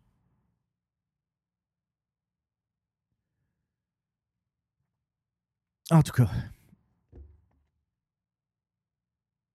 je pense qu'il serait temps pour euh, le, le Mercoder de réaliser qu'il a été élu pour euh, que les rues soient en bon état, par exemple, qu'il y ait le moins de contraintes possibles pour les automobilistes aussi, mais que c'est tout l'inverse qui est en train de se produire et que dans le fond, euh, on n'est pas surpris de voir de plus en plus de Montréalais quitter l'île pour s'installer euh, euh, en banlieue parce que c'est plus calme, parce qu'on fait moins la guerre aux automobilistes et parce qu'on paye peut-être un peu moins de taxes.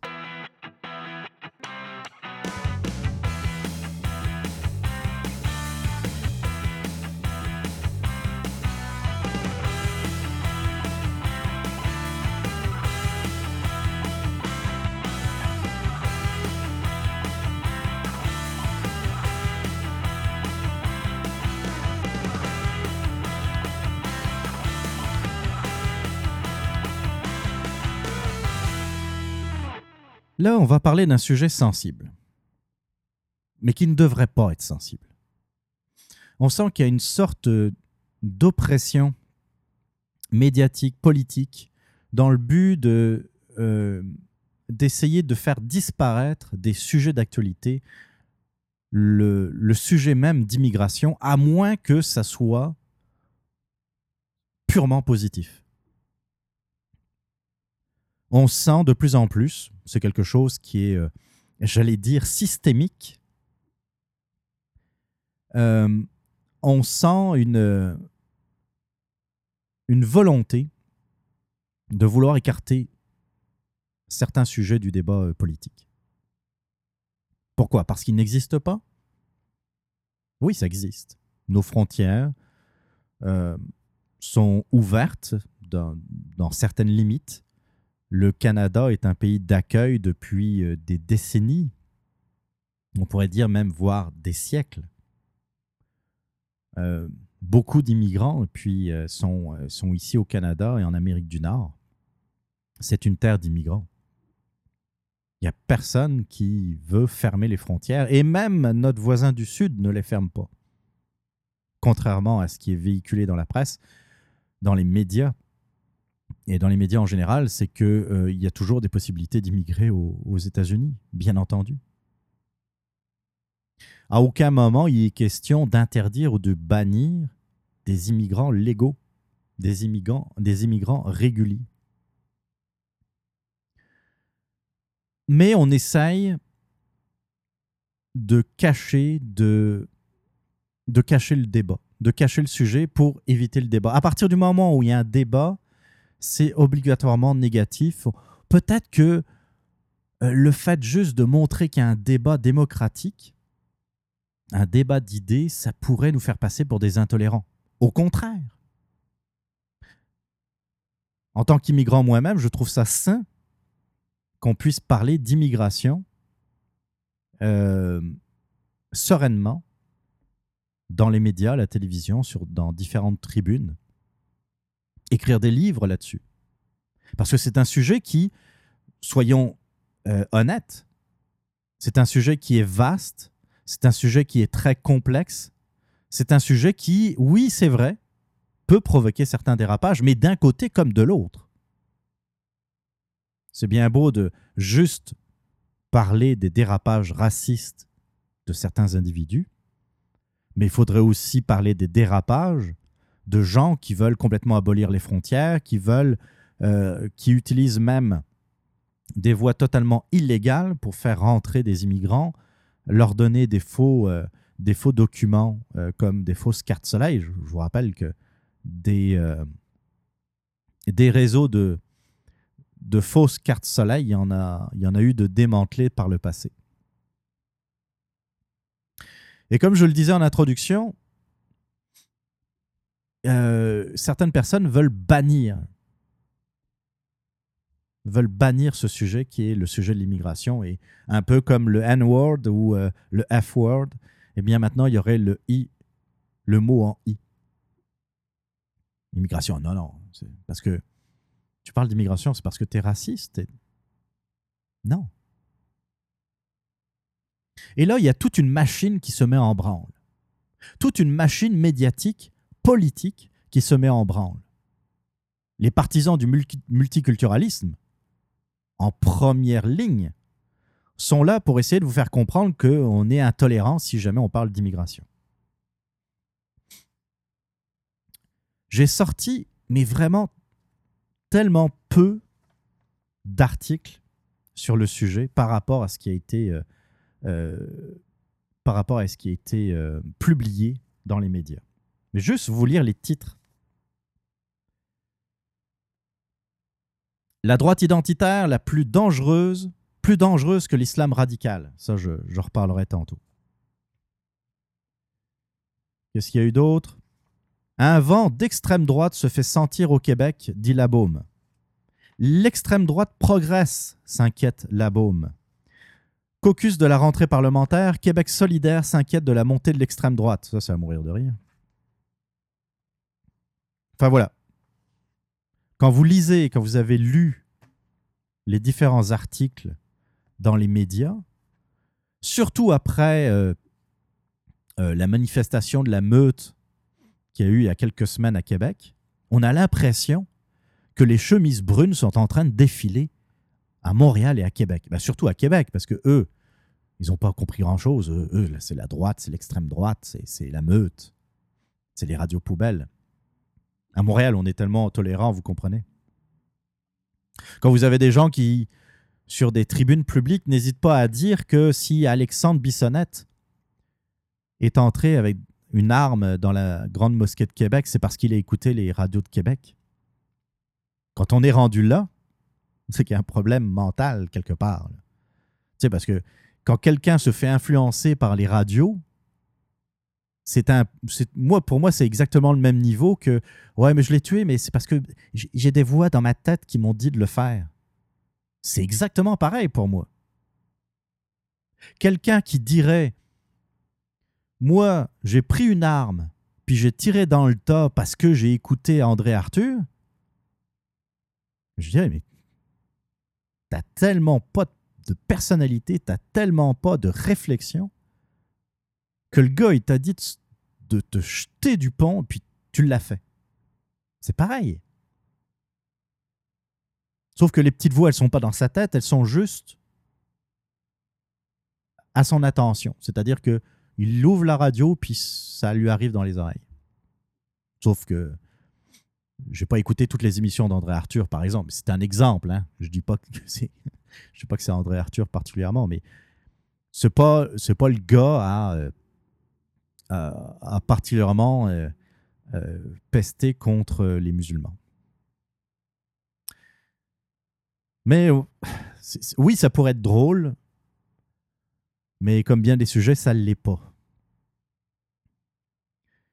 Il y a eu ce qui s'est passé évidemment donc avec la manifestation de la meute on a focalisé sur la meute beaucoup. Mais pour moi, ça reste une page Facebook. La meute, c'est une page Facebook avec des gens qui like. Oui, ils se sont rencontrés à Québec. Puis là-dedans, il y a peut-être des gens louches, c'est possible. Moi, je les connais pas. Je veux pas. Je vais pas vous parler de la meute aujourd'hui particulièrement. Je les connais pas.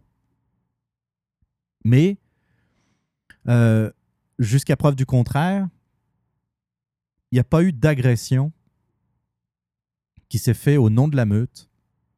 Il n'y a pas d'attentats qui ont été faits au nom de la meute. Euh, mais à en croire les médias, puis à en croire la bombe, par exemple, c'est pas du tout ça. C'est le danger numéro un. Suite à ça, il y a eu le, la fameuse voiture du président de la Grande Mosquée de Québec qui a été incendiée. Et c'est sûr que lorsqu'on est au courant d'une telle nouvelle, on se dit Ah, non, ça ressemble à, ça ressemble à effectivement euh, quelque chose d'islamophobe.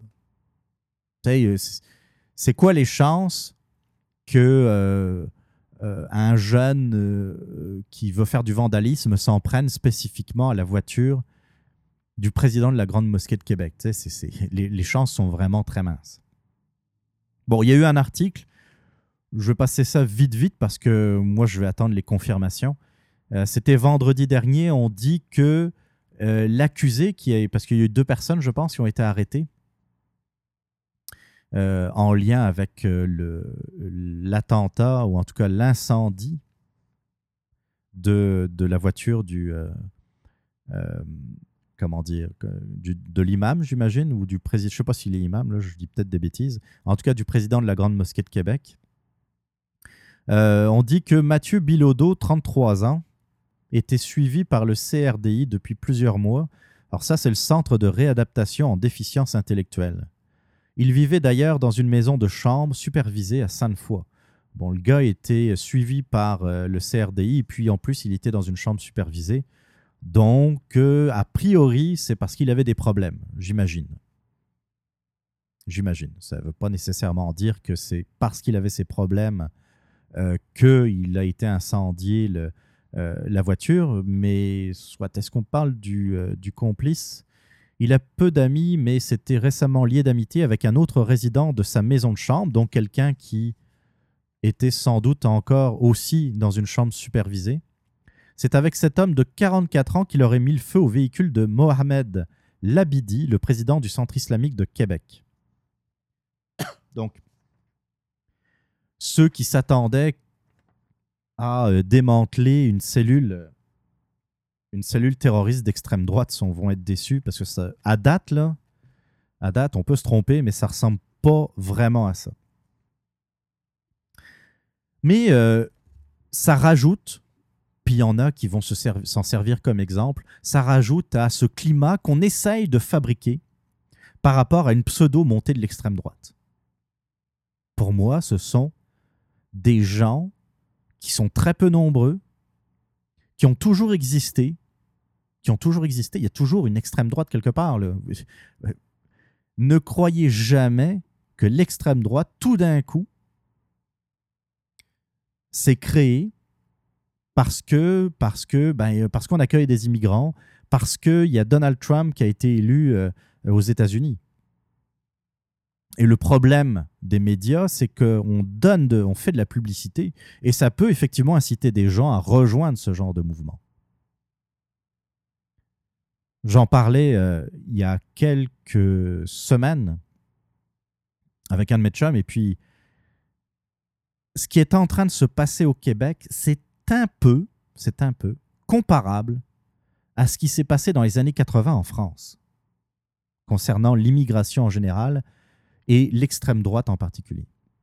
C'est un peu ça, c'est un peu la même chose. Dans les années 70, en particulier avec ce qu'on a appelé la politique de regroupement familial, c'est-à-dire que euh, euh, je vais, résumer très rapidement. Après la Seconde Guerre mondiale, la, France a accueilli beaucoup d'immigrés parce qu'il fallait reconstruire la France.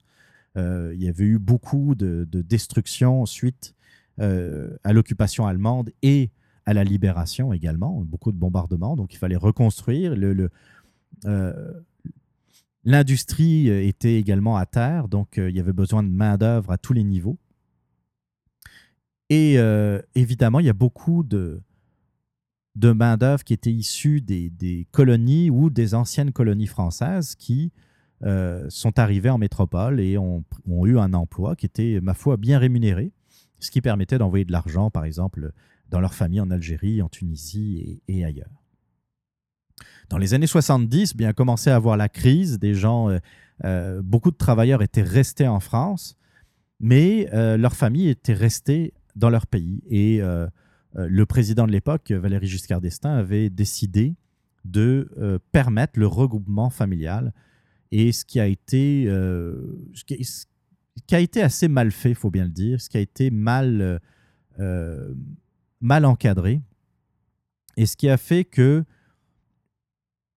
premièrement, ces familles reconstituées étaient parqués dans des grands ensembles, dans des grands bâtiments, dans des grands immeubles à l'écart des villes, euh, ce qui a permis la, euh, la création de ghettos. Et c'est ces ghettos qui aujourd'hui posent énormément de problèmes de sécurité. Il y a des zones en France où la police n'entre même pas, ce qui est quand même grave, comme des réserves indiennes, hein, dans le fond. C'est un peu ça. Euh, et l'autre chose qui, contribue dans le fond, qui a contribué à cette mise en place de ghettos, c'est que il euh, n'y a rien qui a été pensé pour intégrer, pour assimiler euh, ces immigrants. Donc, on les a accueillis en disant qu'on était bien gentils, puis le cœur sur la main, et puis qu'on était une belle société d'accueil, mais on n'avait absolument plus de travail à leur proposer parce que eh bien, la crise économique était arrivée avec le premier et le deuxième choc pétrolier, donc 73 et 79.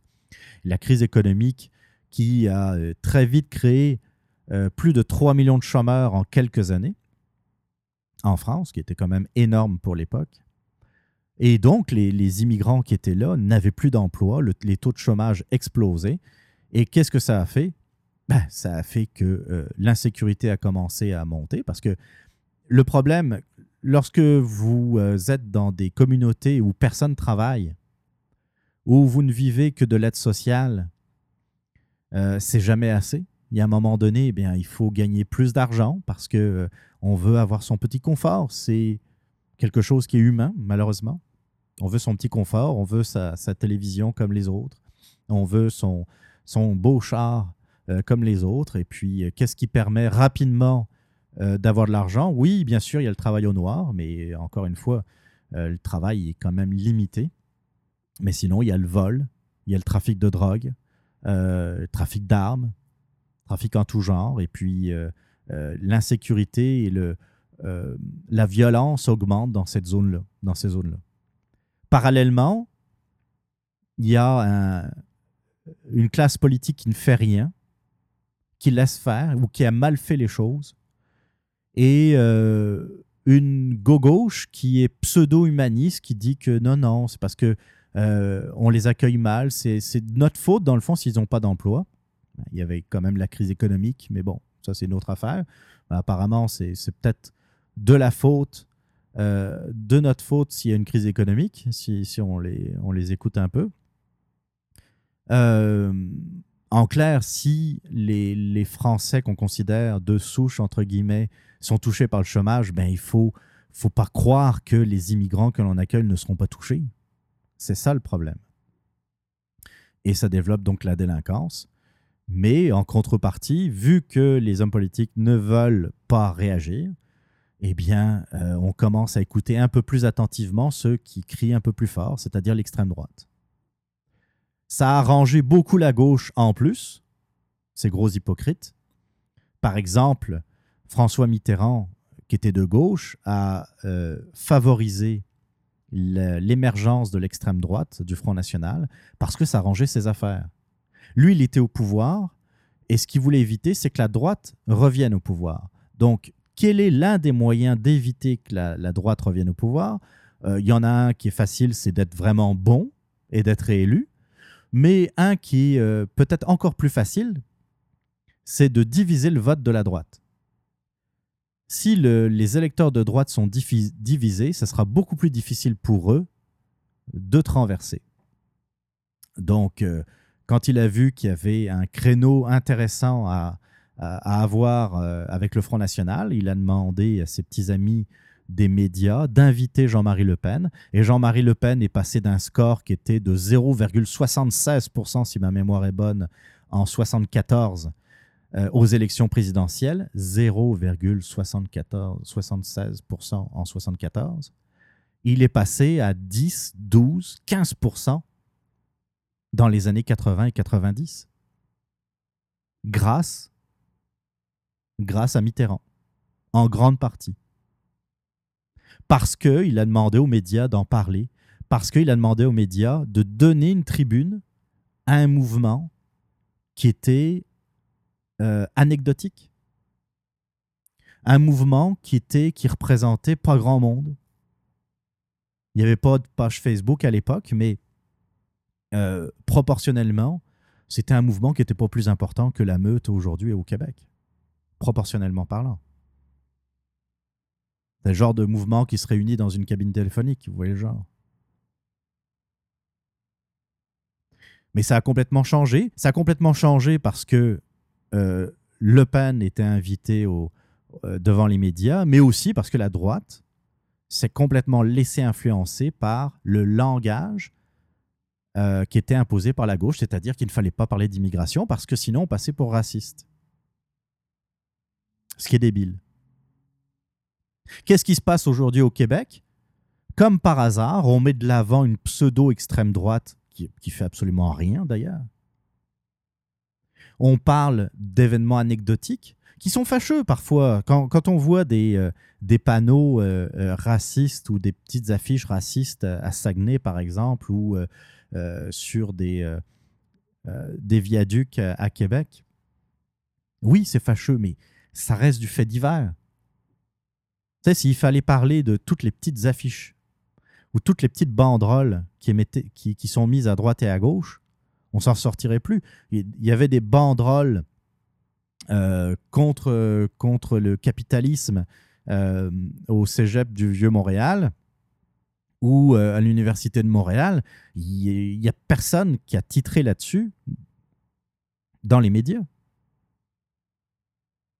quand des organisations révolutionnaires communistes sont présentes dans nos cégeps ou dans nos universités, me semble, me semble que c'est au moins aussi grave que des mouvements d'extrême droite qui, qui envoient quelques, euh, quelques pamphlets, qui, mettent quelques, qui distribuent quelques pamphlets sur, euh, sur des voitures, sur des pare-brises de voitures. Tu sais, à écouter les médias, ça prend toujours des proportions qui sont complètement démesurées. C'est un peu comme Québec solidaire qui fait 10% euh, au niveau québécois, mais qui ont euh, la portée médiatique comme s'ils une portée médiatique comme s'ils faisaient 30%. Mais ce qu'il faut s'interroger, c'est qui ça sert? Quel agenda ça sert? De pouvoir mettre dans l'avant l'extrême droite, c'est de montrer, regardez, amis québécois, vous êtes raciste lorsque vous parlez d'immigration. Mais je vais vous dire bien franchement, de ce que je connais du monde, c'est sûr que je n'ai pas visité tous les pays, mais de ce que j'ai pu voir en Europe, de ce que j'ai pu voir ailleurs, le Québec et le Canada sont des sociétés parmi les sociétés les plus ouvertes et les plus tolérantes au monde. Il ne faut jamais, il ne faudra jamais se laisser imposer une autre façon de penser que celle-là. On est une société super ouverte, super tolérante. Et est-ce que vous en voulez la preuve? Parce que la preuve, elle est facile. La preuve, c'est que lorsque des réfugiés syriens choisissent de quitter leur pays, ils vont s'installer en Europe, ils vont s'installer au Canada, mais ils ne vont pas s'installer en Arabie saoudite, ils ne vont pas s'installer en Jordanie, ils ne vont pas s'installer même au Liban. Ils choisissent des pays qui sont comme nous, des pays occidentaux, des pays qui ont euh, une certaine qualité de vie. La Jordanie, l'Arabie saoudite, là, ce pas des pas des pays du tiers-monde. Il y a des emplois qui sont disponibles, c'est des pays qui sont excessivement riches, surtout grâce au pétrole, et c'est plus proche de chez eux. Mais ils choisissent de venir au Québec, entre autres. Comme le dit euh, euh, Richard Martineau, c'est l'une des sociétés les plus douces au monde. C'est vrai. C'est tout à fait vrai. D'ailleurs, il dit euh, Québec, terre de violence, point d'interrogation. À en croire certains médias et certains militants professionnels qui ont tout intérêt à crier au loup, le Québec est gangréné par le racisme systémique, la culture du viol, le néolibéralisme sauvage, la haine de l'autre et l'homophobie. Mais où ça, bon Dieu? Ici, tout ce qu'on a, c'est la meute. Une page Facebook regroupant quelques pelés et une poignée de tondus. Oui, évidemment, il y a des racistes, mais pas du racisme systémique. Oui, il y a des violeurs, mais pas de culture du viol. Le fait est que le Québec, malgré ses imperfections, est l'un des endroits où la vie est la plus douce quand tu es une femme, un homosexuel, un pauvre ou une personne racisée. Il a raison. Il a raison, Richard Martineau. Je dirais, euh, j'ai rien à enlever de, ce que je viens de lire de, de sa chronique. Tu sais, on parle, euh, par exemple, de la communauté gay et lesbienne.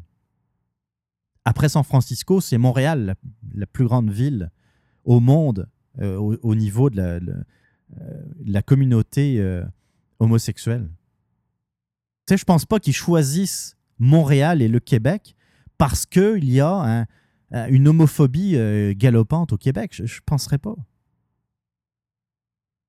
Il y aurait régulièrement des, des, attaques homophobes, il y aurait régulièrement des, euh, des graffitis homophobes, il y aurait, il y aurait quelque chose qu'on sentirait de malsain, une, une, un, conflictuel entre deux Québec. Mais c'est pas le cas. C'est pas le cas. On a eu un chef du Parti québécois qui était ouvertement gay, André Boisclair.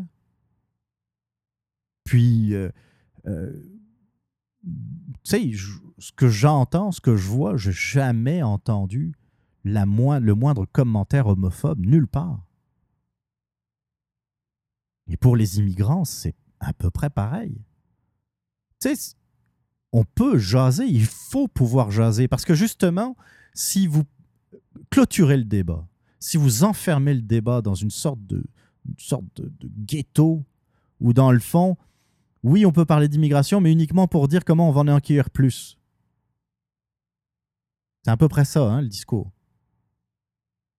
Si c'est pour en accueillir pareil, voire moins, non. Ça, c'est pas un discours toléré. C'est pas un discours d'ouverture. Parce que les multiculturalistes et la gauche, eux, savent quel sujet vous avez le droit de parler. Eux savent quel débat vous pouvez avoir. Eux, ils sont un peu au-dessus de la masse, hein, sur bien des sujets. Hein l'écologie, ah, ils sont tellement en avance. ils ont tout compris, là. Puis ça fait 20 ans, 30 ans, ils, ont déjà, ils avaient déjà tout compris. Ces gens-là sont extraordinaires. Extraordinaires.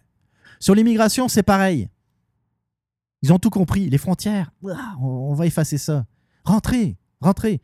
On peut pas vous accueillir, c'est pas grave, c'est pas grave. Rentrez, on va vous enfermer dans le stade olympique. Anyway, ça nous coûte tellement cher, faut bien que ça serve. Il y a le centre Vidéotron que je propose aussi vu qu'il n'y a pas de match de la Ligue nationale. En tout cas, euh, c'est ridicule. Est-ce que c'est rendre service aux immigrants que de les accueillir en leur donnant rien C'est-à-dire pas d'emploi, pas de possibilité de, euh, de s'intégrer dans la société, de construire des, euh, des habitations à la va-vite et puis dire regarde, on, vous donne l'habitation, payez rien, c'est nous autres, là, parce que nous autres, on, n'est pas bon, on est, des, on est des sales racistes, et puis si on vous ferait payer des loyers, ça serait comme du racisme.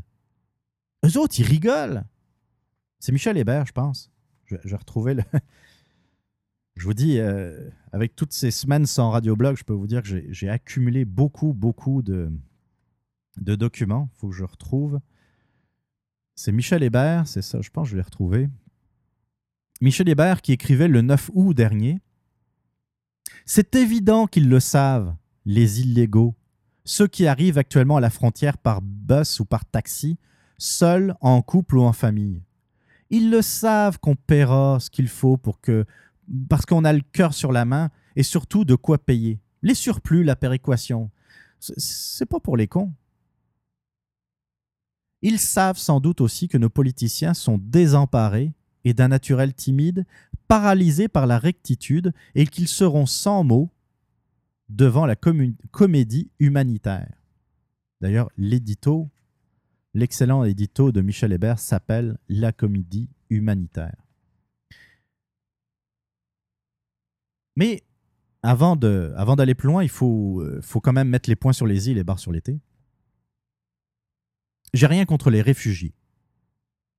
Puis il faut être clair, écoutez-moi bien, un réfugié, c'est quelqu'un qui risque sa vie dans son pays d'origine.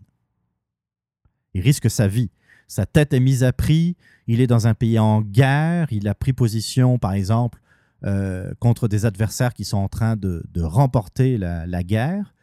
Il risque sa vie pour de vrai, là.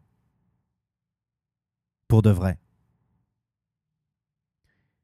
Quelqu'un qui n'a pas d'emploi dans son pays, aussi triste que ce soit, ne peut pas être un réfugié. C'est pas vrai.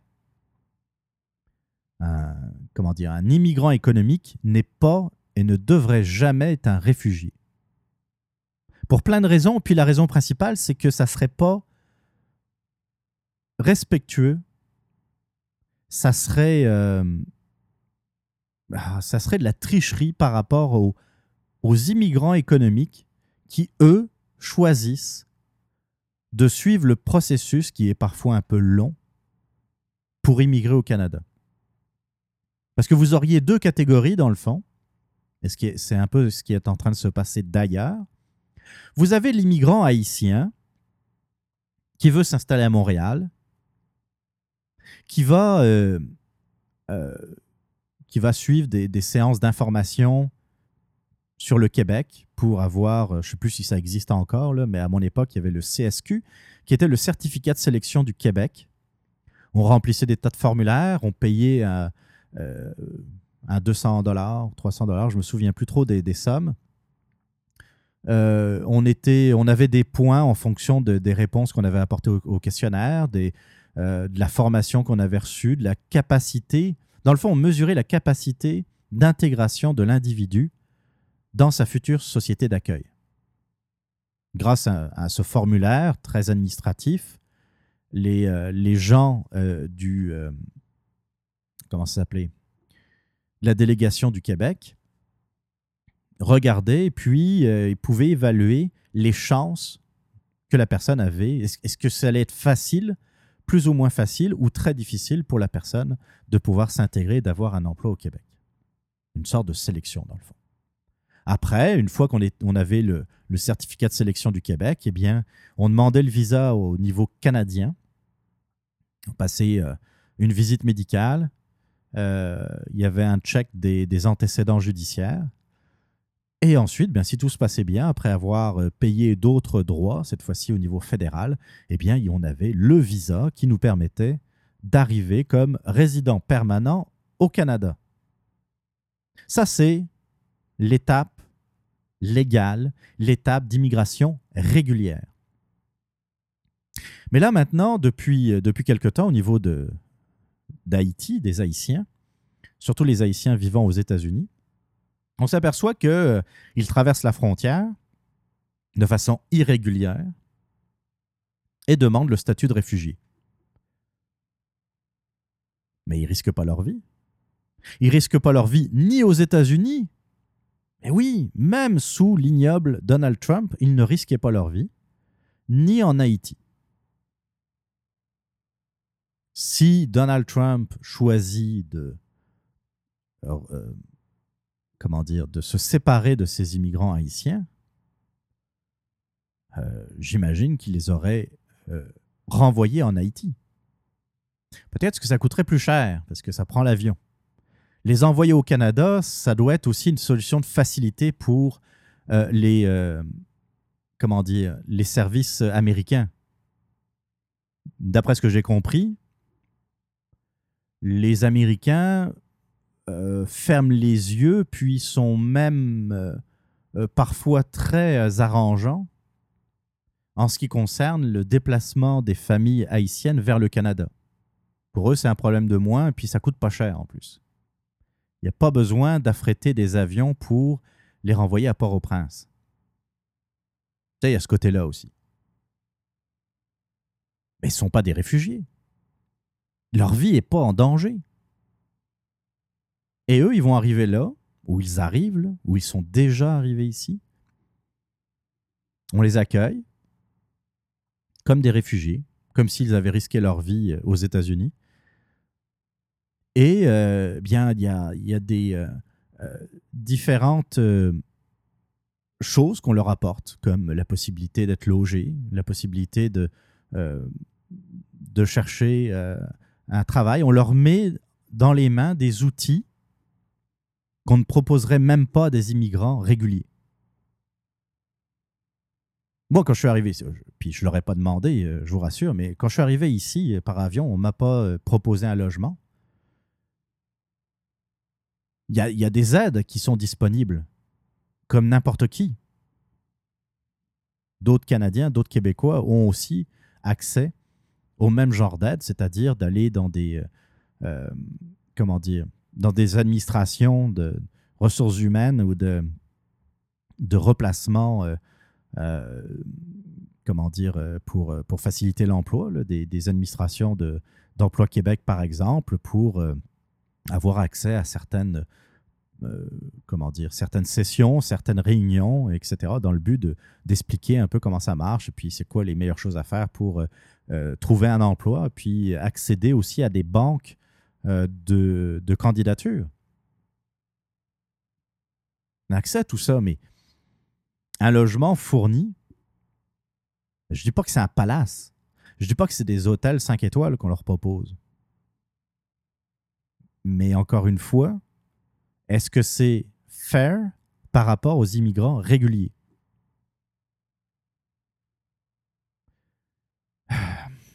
Michel Hébert, dans un autre éditorial, le 4 septembre, cette fois, parle du complot raciste sais, quand on regarde euh, la commission sur le racisme systémique, je sais qu'ils ont essayé de changer l'appellation. Je ne sais pas si ça a été fait euh, concrètement, mais il y a aussi tout un. Il y, tout un déploiement administratif pour nous faire croire qu'il y a du racisme ici au Québec. Hein. Donc, je lis euh, Michel Hébert. Le parti pris de la documentation ministérielle fleure le vivre ensemble obligatoire, l'intégration à la majorité est facultative, on demande, on demande donc d'emblée des solutions. Ce Québec est si gentil, bon enfant, enclin à la fête et au congé de maladie, il sera occulté sous l'angle du racisme et de la discrimination systémique. On pose en effet la prémisse de ces deux phénomènes existant dans la belle euh, et tranquillos province, racisme et discrimination sont ici érigés en système. Évidemment, c'est de l'ironie dans, le, dans l'éditorial de, de Michel Hébert. Il n'y a pas de systémisme dans le racisme. Il faut absolument refuser ce terme. Le systémisme, ça voudrait dire qu'il y a toute une organisation il y a tout un système, c'est de là que ça vient d'ailleurs, hein, systémique, système, il y a tout un système organisé, réglementé, qui conduit à un certain racisme. Je continue. Euh, euh, Michel Hébert, l'éditorial de Michel Hébert, c'est le national-socialisme allemand faisait de même. Identification, expropriation, concentration, extermination. Il faut donc enrayer le mal chez nous au plus sacrant. Ça, le national-socialisme allemand, c'était du racisme systémique. Comme le dit Michel Hébert, identification, expropriation, ça c'est systématique. C'est toute une organisation, toute une administration qui est mise au service d'une cause raciste, xénophobe et antisémite. Mais est-ce que c'est ça ici? Est-ce que vous avez vraiment l'impression qu'on va prendre un immigrant, euh, si possible de couleur, puis qu'on va le traiter à part Il va suivre un chemin différent des autres, et puis on va, on va lui rappeler régulièrement que c'est un étranger. On va lui rappeler régulièrement que c'est euh, une personne de couleur. Absolument pas. je regardais. Euh, excusez. Et oui, deux heures d'émission, ça paraît dans la voix, hein, j'ai plus trop l'habitude. je regardais un article euh, paru euh, dans le Washington Post, s'il vous plaît. C'est le Washington Post. C'est pas, euh, pas le devoir. Et c'était la publication, je l'avais mis sur la page Facebook de Québec Presse il y a quelques semaines de ça. C'est une publication qui remonte au 15 mai 2013 et puis on demandait aux gens du, de plusieurs pays, là, pratiquement du monde entier, euh, si ça dérangeait que le voisin, que votre voisin soit d'une autre race. On allait faire des sondages aux États-Unis, au Canada, au Mexique, au Brésil, en France, en Espagne, en Algérie, en Arabie Saoudite, en Inde, etc. On allait faire des sondages et puis on, on posait la question. Si ton voisin était d'une autre couleur, d'une autre race, est-ce que ça te dérangerait?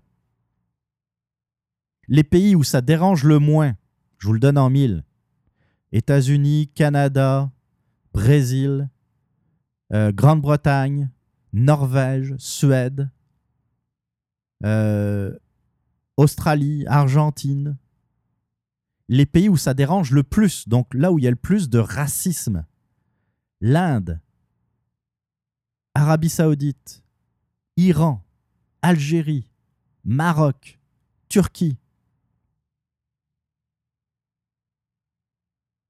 c'est pas vraiment l'image que, euh, que nous donnent les médias. Les pays, on est dans les pays les plus tolérants, où les gens, la plupart, l'immense majorité, excusez-moi du terme, s'en sacrent de la couleur de leurs voisins. Puis au travail, c'est pareil. Que la personne soit blanche, jaune, noire, café au lait, on s'en fout. Moi, ce, qu'on veut, ben, en tout cas dans mon cas, c'est de la compétence. Tu sais que, c'est que les bonnes personnes soient aux bons endroits, mais après, la question de couleur, de, préférence sexuelle ou euh, quoi d'autre, euh, de classe sociale, pour moi, c'est pas important, cette affaire-là. Et c'est comme ça pour beaucoup, beaucoup, beaucoup de monde au Québec. Alors, comme disait euh, Michel Hébert, le racisme systémique.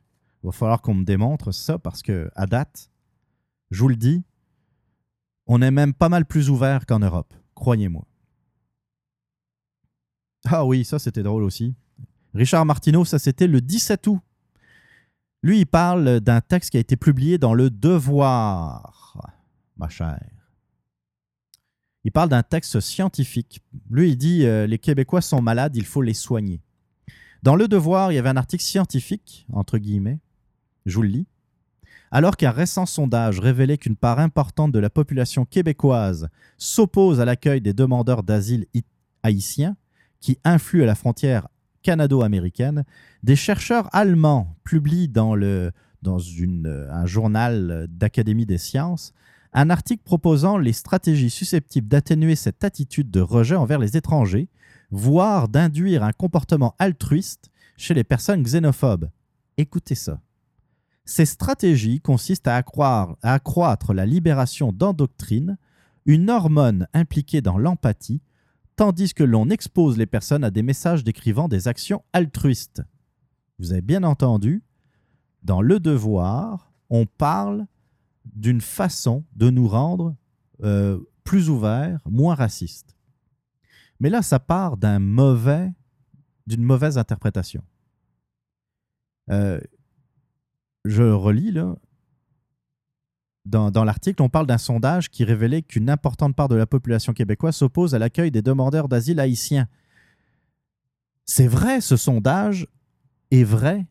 Il y a une majorité des Québécois qui étaient contre l'accueil des réfugiés haïtiens, mais parce que ce ne sont pas des réfugiés, justement. Les Québécois n'avait pas de problème avec l'accueil des réfugiés syriens, parce qu'on sait que c'est un pays en guerre. Il y a des gens qui, là-dedans, euh, ont, véritablement souffert, euh, risquent vraiment leur vie, eux, et que là-dessus, bien, euh, les, les, seules questions qui se posaient, c'est par rapport aux enquêtes de sécurité, naturellement, puisque la Syrie est un pays où, où est très présent l'État islamique, ou l'était très présent, parce que c'est de moins en moins vrai la, question, c'était ça, c'était la sécurité. C'était le, fait que oui, on veut bien accueillir des Syriens, mais euh, il va falloir que ça se fasse dans les règles. Mais les Haïtiens, comme je l'ai dit euh, tantôt, évidemment, je suis, défavorable à leur accueil de cette façon-là. Je suis favorable à ce qu'on accueille euh, des, immigrants haïtiens qui suivent le processus normal d'immigration défini par le gouvernement du Canada et le gouvernement du Québec, comme je vous l'ai expliqué tantôt. Mais euh, le fait de franchir la frontière à la colle et euh, de, de, demander le statut de réfugié, je ne suis pas d'accord. Mais ça fait de moi un raciste et il va falloir que je me fasse soigner et puis qu'on me donne euh, qu'est-ce qu'il dit? J'ai mis le... ramasser l'article. Euh, qui. Euh, comment dire On va me donner une, une, pilule qui va accroître la libération d'endoctrine. Ça va m'ouvrir à plus d'altruisme. C'est quoi cette affaire-là?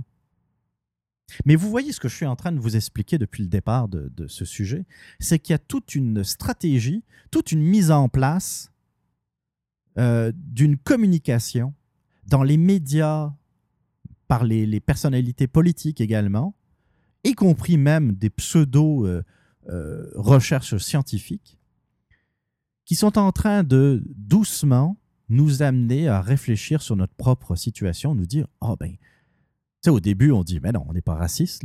La première fois qu'on entend ça, Québec raciste, c'est quoi cette affaire-là? Racisme systémique. beaucoup sont. Euh, comment dire, sont, se sont levés pour dire que ça n'avait pas de sens de parler de racisme systémique au Québec. Mais là, au bout de un mois, deux mois, trois mois qu'on parle de ça, il est normal qu'on commence à se poser des questions. Dans le fond, euh, est-ce qu'on ne serait pas vraiment raciste? Les immigrants haïtiens traversent la frontière de façon illégale. That's it, that's all. Mathieu Boccoté l'écrivait d'ailleurs le 12 août euh, dernier. Réfugiés, clandestins, immigrants irréguliers, immigrants illégaux, on assiste à une véritable guerre des mots sans savoir comment désigner ceux qui traversent la frontière américano-canadienne en Estrie. On devrait se rappeler une chose, ils traversent illégalement la frontière et pénètrent dans un pays sans sa permission. C'est ça qui est important. Qu'est-ce qu'il y a d'autre à dire sur le sujet? Il me semble que j'avais d'autres affaires. Encore du Mathieu Bock-Côté, mais des fois, il crie tellement euh, tabarnouche. Oui, est-ce que ce sont des réfugiés? Ça, rejoint un peu ce que je vous disais tantôt. Car quoi qu'on en dise, nous, sommes pas devant des, nous ne sommes pas devant des réfugiés. Et ceux qui disent le contraire sont prêts à détourner le sens des mots. C'est ça. Je savais qu'il y avait quelque chose que je voulais absolument vous lire. Je recommence. Car quoi qu'on en dise, nous ne sommes pas devant des réfugiés. Et ceux qui disent le contraire sont prêts à détourner le sens des mots pour nous émouvoir ou nous interdire de réfléchir. La confusion du langage entraîne une confusion de la pensée. Bullseye, Boccoté, bullseye. La confusion du langage entraîne une confusion de la pensée. Je vous en ai déjà parlé dans des précédents numéros de, du vocabulaire qui est très important.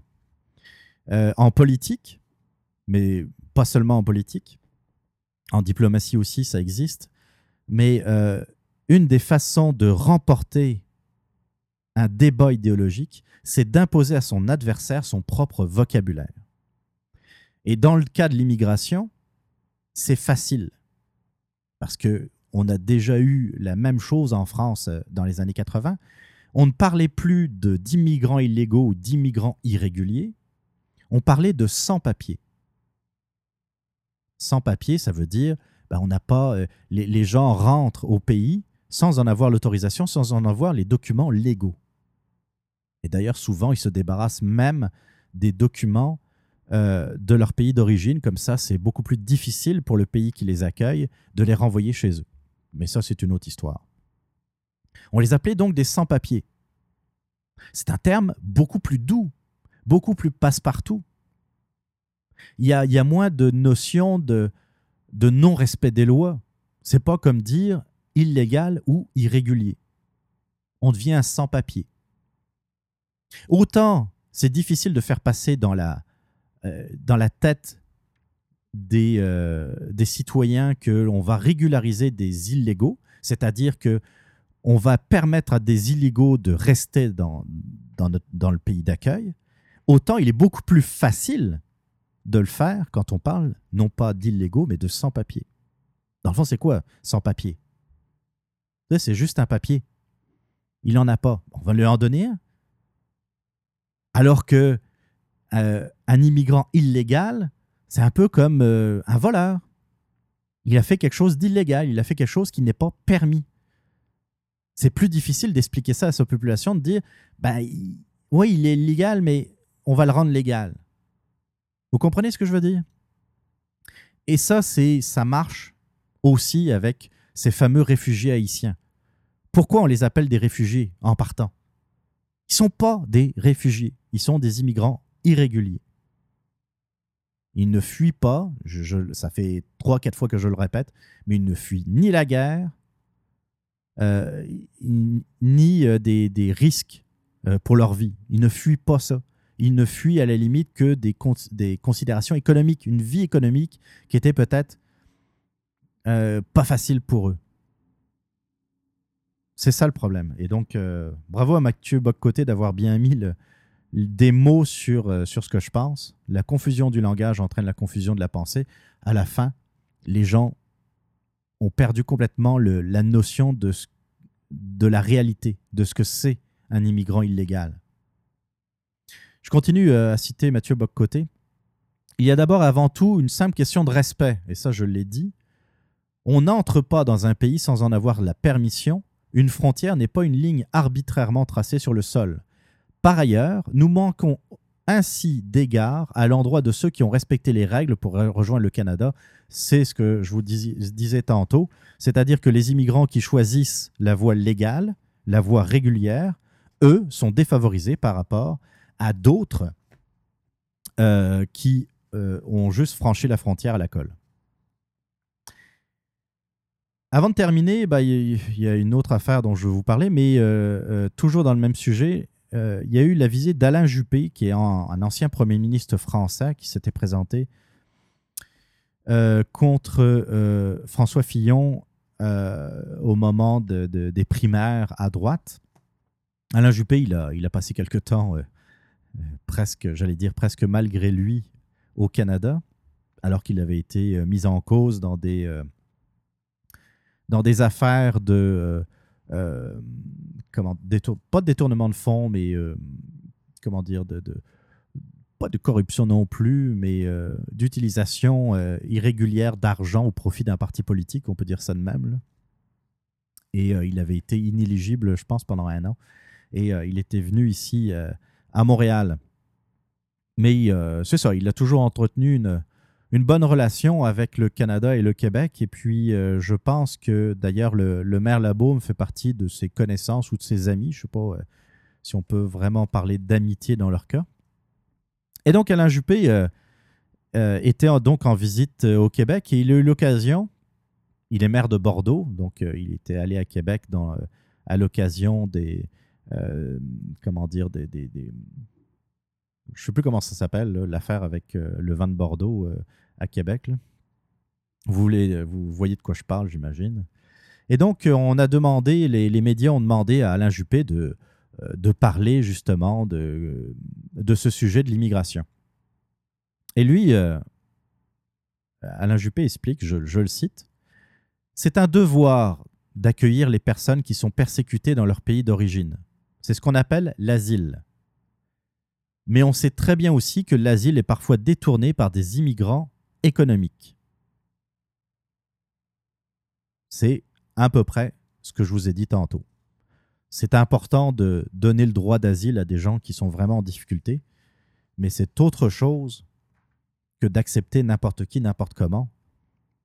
Euh, surtout que c'est c'est euh, de façon irrégulière. Ce n'est pas la voie légale. Euh, cette fois, c'est dans le Journal de Montréal. On parle également d'Alain Juppé, l'homme, euh, donc Alain Juppé, bien au fait des enjeux de son époque, il a exprimé sa vision. Ça, c'est Mario Dumont, donc il dit dans le journal, journal, de Montréal. Et il a parlé du danger que le demandeur d'asile détourne le concept. Juppé a dit euh, clairement que l'asile est parfois détourné par des migrants économiques. En d'autres mots, les gens qui ne sont pas en danger dans leur pays, mais qui veulent améliorer leur sort, tenteront de passer pour des réfugiés plutôt que de faire une demande formelle d'immigration. Faisant cela, ces faux demandeurs d'asile abusent de la générosité des pays hôtes et court-circuitent le processus d'immigration. Philippe Couillard n'a sans doute pas apprécié la réponse du politicien français, mais il ne l'a pas admonesté, ni sermonné, ni éduqué. Il se contentait d'une réponse toute faite pour minimiser l'écart de vision, accompagné d'un sourire mal à l'aise. évidemment, Juppé euh, euh, allait en contradiction avec ce que, ce que nous dit Philippe Couillard depuis, depuis longtemps. Je continue avec euh, l'édito de, Mario Dumont. Pourtant, on imagine la réaction qu'aurait concocté le même Philippe Couillard si les mêmes déclarations avaient été faites par ses vis-à-vis Jean-François Lisée ou François Legault. Il aurait déploré leur manque d'ouverture, il aurait sous-entendu que ceux-ci flirtent avec l'intolérance. Eh oui, mais quand ça vient d'Alain Juppé, on dit rien. La mise en garde d'Alain Juppé se voulait ferme et claire, mais elle n'avait rien de déplacé ni d'offensant. Et Alain Juppé est un élu français modéré, c'est vrai, sur les questions d'identité et d'immigration. Juppé, c'est pas le Front National de Marine Le Pen. Même dans son parti, à droite, il avait une position plus modérée que François Fillon, mais être modéré ne signifie pas être naïf. Il a tout à fait raison, Juppé, c'est. Euh, c'est pas mal la gauche de la droite, hein, je vous dirais franchement. Le maire de Bordeaux nous a simplement rappelé hier que ces questions d'immigration peuvent et doivent être discutées. Elles doivent être approchées avec doigté et respect, mais jamais elles ne doivent être envoyées sous le tapis sous prétexte qu'il s'agirait d'un tabou, ni sous la menace de tous ceux qui formulent des objections ou posent des questions sous de potentiels intolérants, euh, sont de potentiels intolérants à mettre au banc de la société. Ça, c'est un fait si vous ne permettez pas la discussion, bah, d'abord, est-ce que ça va supprimer le problème du racisme, à votre avis? Tu sais, si euh, les couillards et les euh, Nadeau Dubois, Manon Massé de ce monde nous disent non, il ne faut pas parler d'immigration, est-ce que ça va, vous pensez, éliminer le problème du racisme, voire de l'extrême droite au Québec ou ailleurs? Parce que je vous parlais de la France tantôt, c'est ce qui a été fait en France dans les années 80, où euh, plus personne ne parlait d'immigration. Plus personne, à part le Front National. Le sujet était devenu plus qu'une patate chaude, c'était devenu euh, une grenade dégoupillée. Le monde voulait vraiment pas la garder avec eux. Les seuls qui en parlaient, c'est le Front National, et ils ont fait, ils ont, comment dire, ils se sont engouffrés dans un vide qui a été laissé par les autres partis politiques, et en particulier la droite modérée, ce qui a permis au Front National de se développer, de s'enraciner et de devenir ce qu'il est aujourd'hui. La question que je pose à ces, euh, euh, personnes ici au Québec, c'est est-ce que vous voulez qu'il se passe la même chose ici? Est-ce que vous voulez que euh, des mouvements, on va dire comme la meute, parce qu'on ne connaît que en admettant qu'ils soient d'extrême droite, comme je disais tantôt, je ne les connais pas, je ne veux, pas, veux pas dire n'importe quoi, mais voulez-vous que la meute devienne un parti politique? Commence à faire élire des députés à l'Assemblée nationale Puis qu'on soit plus capable de se parler Il faut parler d'immigration. C'est un sujet d'actualité. Oui ou non? Oui, c'est un sujet d'actualité. Alors il faut en parler. Est-ce qu'il y a des lois pour baliser l'immigration? Oui. Bah alors, raison de plus pour en parler, raison de plus pour avoir un débat, raison de plus pour ne pas avoir peur d'en parler. Parce que c'est à partir du moment où on va avoir peur d'en parler que des gens vont être frustrés, puis vont aller un peu plus vers les extrêmes. Mais il n'y a toujours pas, malgré tout, de mouvement ou de montée d'extrême droite au Québec. C'est quelque chose qui a été monté en épingle, qui a été complètement fabriqué par les médias et par d'autres, dont un certain Michel Juno Katsuya. Juno Katsuya, notre grand spécialiste dans le domaine de la sécurité, du terrorisme, qui est capable euh, de connaître le problème, de connaître la source du problème au moment même où se produisent les faits. C'est-à-dire, lui, le Alexandre Bissonnette, il venait d'être arrêté euh, par le SPVQ. Pour Juno Katsuya, il a été influencé par les radios de Québec. Plusieurs mois après, on n'a toujours rien là-dessus. Rien. C'est le gars qui, euh, il y a un attentat quelque part dans le monde. Il nous dit, oh, ça pourrait être l'extrême droite.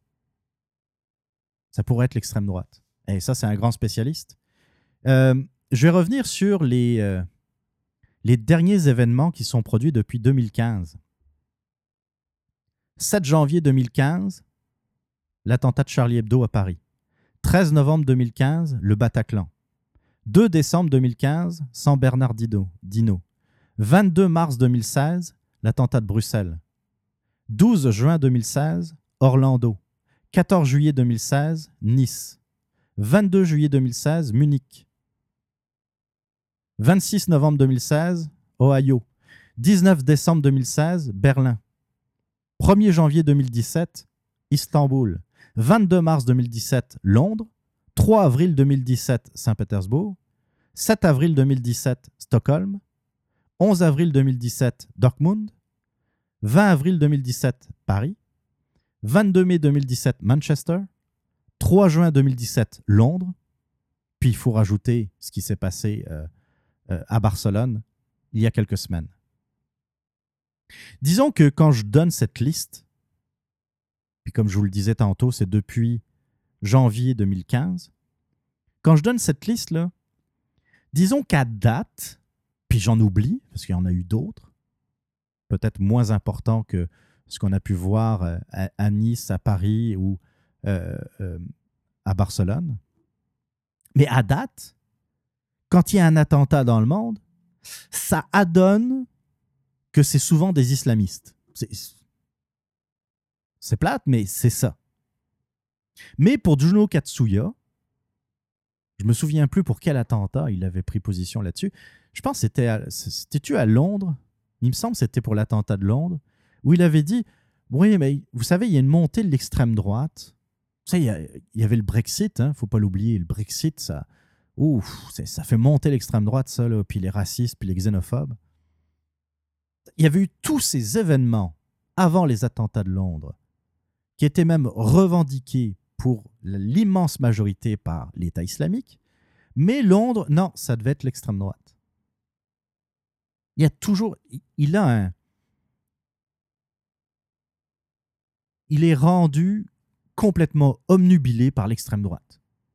Juno Katsuya s'invente un statut de de chevalier contre l'extrême droite. Et, donc, un article qui, était paru, euh, qui est paru dans euh, Le Devoir, sous le titre euh, La droite identitaire, plus dangereuse que l'islam radical, figurez-vous. Oui, vous ne rêvez pas. Juno Katsuya nous dit que l'extrême droite est plus dangereuse que l'islam radical.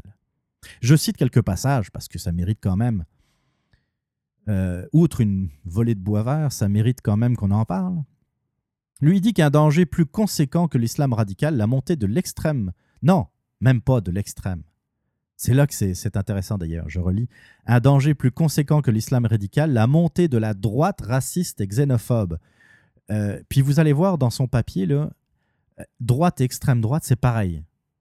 Parce qu'il parle surtout de la droite.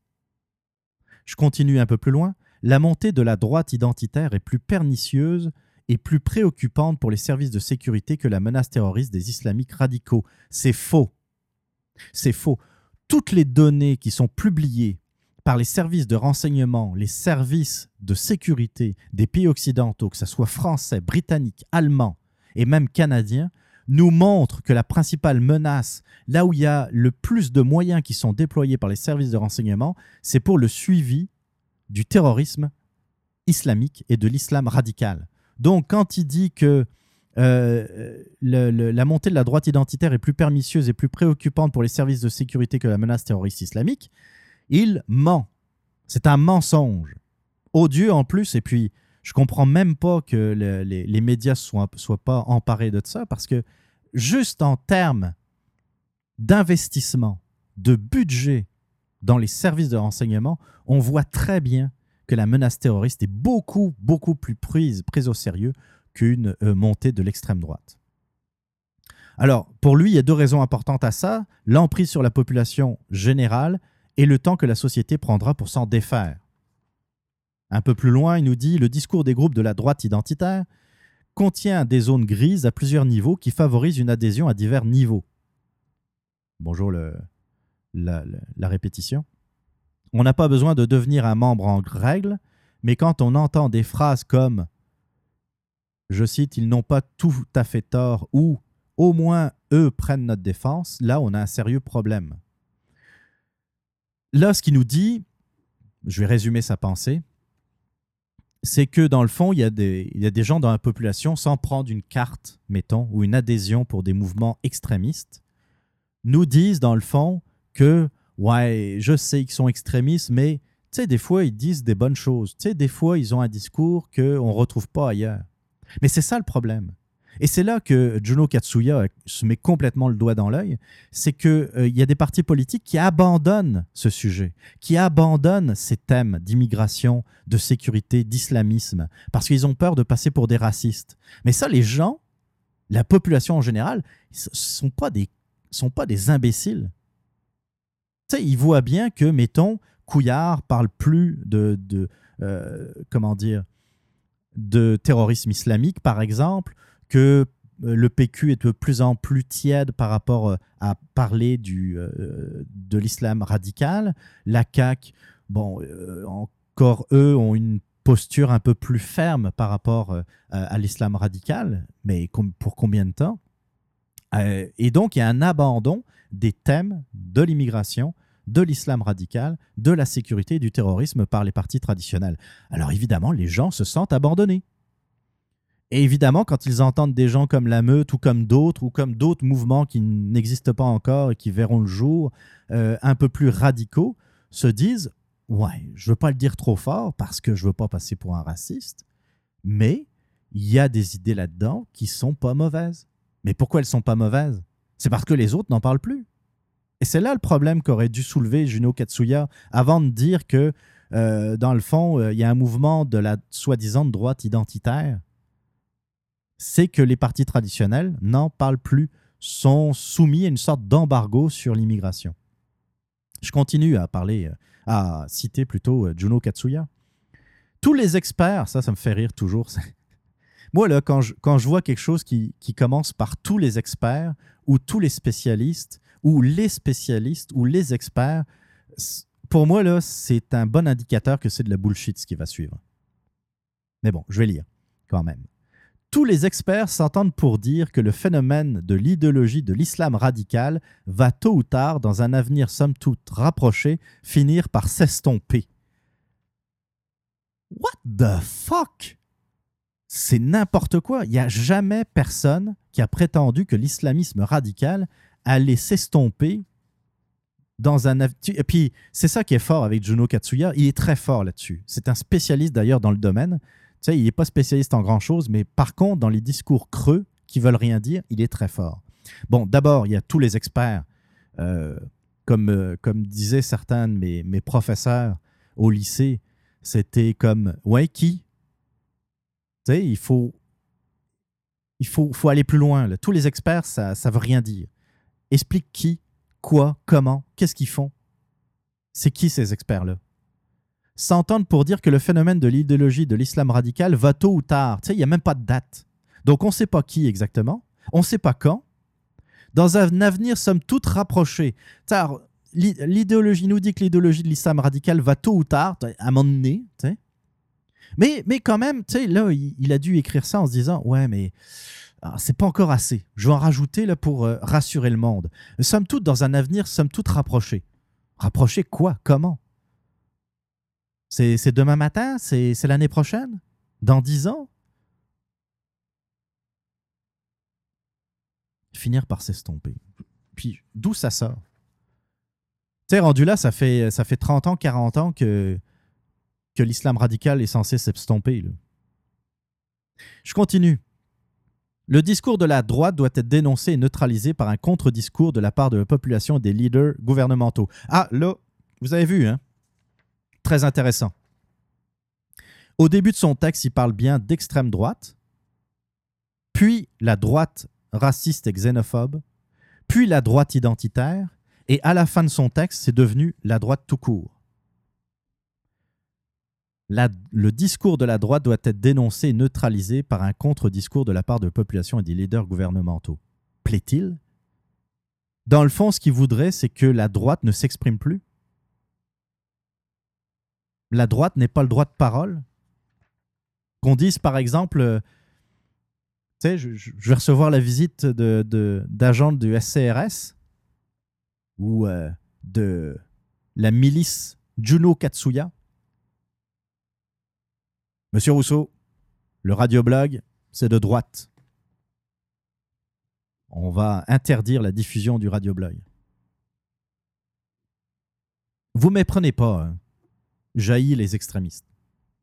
De gauche, de droite. Puis, quand on dit de droite, euh, quand on parle par exemple du Front National, les idées économiques, sociales sont beaucoup plus proches de la gauche que de la droite, en passant. Mais ça, c'est un autre sujet. Euh, oui, il faut être vigilant. Je ne dis pas qu'il faut, euh, faut mettre des œillères, se creuser la tête dans le sable, s'enfoncer la tête dans le sable et, se dire que non, il n'y a pas de racisme, il n'y a pas de xénophobie. Oui, il faut être vigilant. Mais je pense que l'éducation, euh, le, le progrès de, nos sociétés occidentales ont fait que euh, ben on se fait plus la guerre entre nous, en tout cas beaucoup moins, qu'on s'accepte beaucoup plus.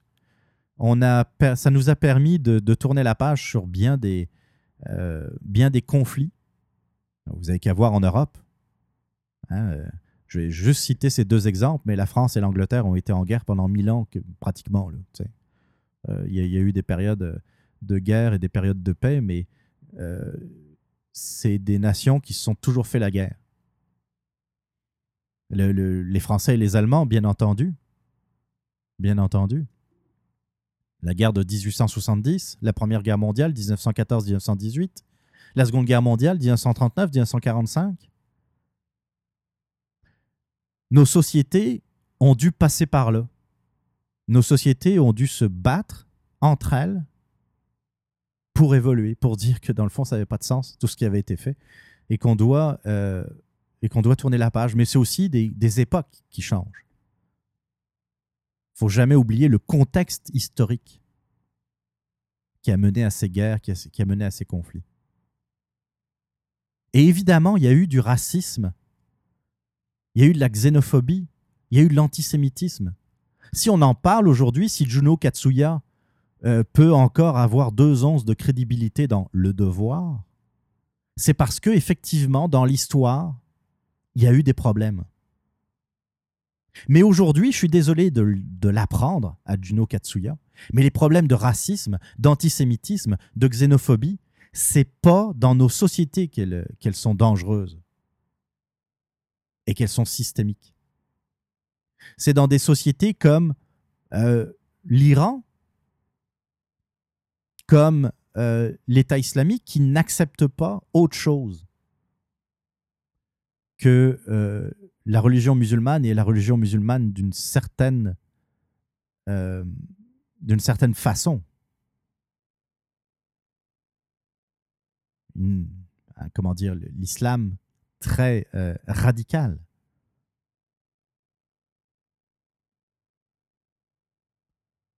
Ils sont sont des, populations qui sont assez antisémites en général. Il n'y a qu'à voir toutes les guerres que Israël a dû, euh, a euh, être confronté depuis sa création. La guerre des six jours, la guerre du Kippour. Le Hezbollah, le Hamas, qui dans leur charte première, c'est la disparition, souhaite la disparition de tous les juifs, et pas seulement les juifs d'Israël. Oui, il y a des problèmes. Puis oui, euh, en grattant un peu, vous allez trouver du racisme au Québec, vous allez trouver des xénophobes au Québec, vous allez trouver des homophobes au Québec. C'est certain.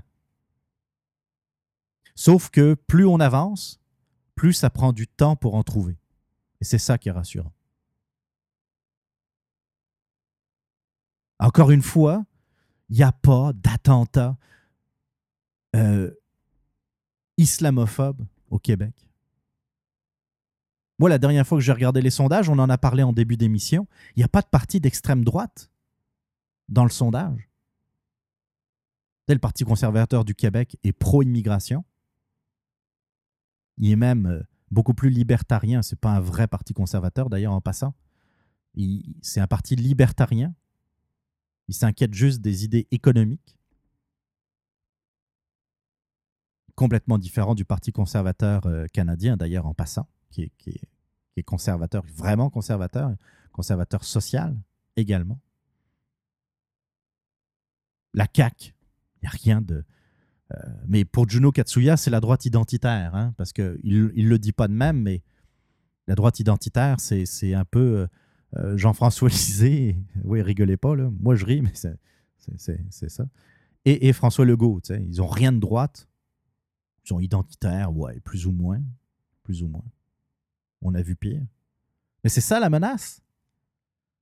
Un gars qui est même pas capable de faire une alliance avec Québec solidaire, puis un autre qui, avait un boulevard devant lui pour devenir Premier ministre, puis qui a du mal, qui court après encore Philippe Couillard qui euh, trône au sommet des sondages.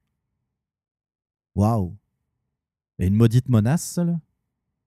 Il y a vraiment de quoi avoir peur, effectivement. Merci, Monsieur Juno Katsuya.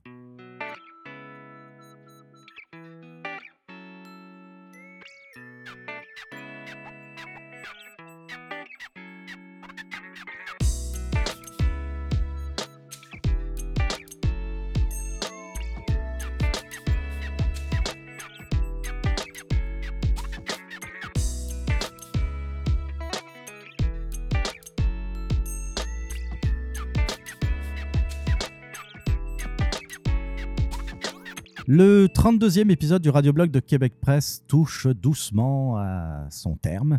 Je vous remercie euh, énormément d'être resté à l'écoute aussi longtemps parce que là, je regarde l'heure 2h41 d'émission passée. Donc, merci d'avoir été patient. J'espère que les sujets vous ont plu. Euh, comme à chaque fois, je vous rappelle un peu les moyens de rentrer en communication avec moi. Si vous avez des suggestions, des commentaires, des critiques également, du moment qu'elles soient constructives, vous pouvez me contacter euh, sur les différentes plateformes du Radioblog. La plateforme principale, ça reste Québec Presse, la page Facebook de Québec Presse. Donc, euh, vous cherchez Québec Presse sur Facebook, vous likez la page et vous pouvez m'envoyer des messages privés. Euh, il y a également Twitter de Québec Presse, que j'utilise pas trop, mais qui est là. Il y a un Twitter qui s'appelle Le Radioblog, que j'ai créé il y, a, il y, a, peu de temps, mais que j'utilise pas plus. Mais en, euh, comment dire, en vous abonnant dans le fond au feed de, Twitter, vous, vous, serez au courant des, publications du radioblog. Mais je vous invite surtout à euh, vous abonner sur iTunes, qui s'appelle maintenant Apple Podcast, si j'ai bien compris. Euh, vous pouvez également, chers amis Android, avoir accès au radioblog sur Google Play. Vous pouvez vous rendre aussi sur baladoquebec.ca, sur rzoweb.com et le radioblog, vous pouvez également le trouver sur Stitcher pour l'instant. Euh, il y a aussi, euh, donc, outre la page Facebook de Québec Presse, une nouveauté, c'est le site internet radioblog.ca. Radioblog.ca. Pour le moment, l'adresse vous renvoie euh, à la page du radioblog sur québecpresse.com. Mais dans un avenir plus ou moins rapproché, comme dirait Juno Katsuya, il se pourrait qu'il y ait un site internet euh, entièrement consacré au radioblog de Québec Presse. Il y a aussi l'adresse courriel qui n'est pas très utilisée, mais euh, que vous pouvez utiliser pour m'envoyer vos messages, vos messages vocaux aussi, si vous avez euh, quelque chose à dire, si vous pensez que je pourrais l'intégrer dans, dans une prochaine émission. Certains m'envoient aussi des, liens vers des chroniques euh, des sites internet. Je vous remercie beaucoup. Vous pouvez le faire sur la page Facebook, vous pouvez le faire par courriel. Donc, euh, l'adresse, je vous la donne tout de suite, c'est podcast à commercial radioblog.ca. Podcast à commercial radioblog.ca. Merci d'avance pour euh, vos réactions. Et bah, si vous aimez vraiment le radioblog, je vous invite aussi à laisser un commentaire, un 5 étoiles et un commentaire sur iTunes Euh, donc, euh, vous cherchez Radioblog sur iTunes et vous laissez un commentaire. Ça me fait toujours très plaisir de vous lire. Voilà, ben on se quitte toujours en musique. J'ai envie de commencer, de, de lancer une nouvelle, euh, comment dire, une nouvelle tradition. C'est de euh, finir la première émission de chaque saison, parce que j'en ai pas trop parlé euh, dans, ce podcast, mais il s'agit quand même de la première émission de la troisième saison du radioblog de Québec Presse. Donc, on va commencer, on va lancer une nouvelle tradition en, euh, en jouant une tune de Kim Wilde. Et cette tune, c'est You Came, bien évidemment, de Kim Wilde. Donc, ça, c'est pour juste me faire plaisir à moi de moi. Je vous souhaite donc une bonne semaine. On se retrouve la semaine prochaine pour un nouveau numéro du Radioblog. En attendant, ciao, portez-vous bien. Bye.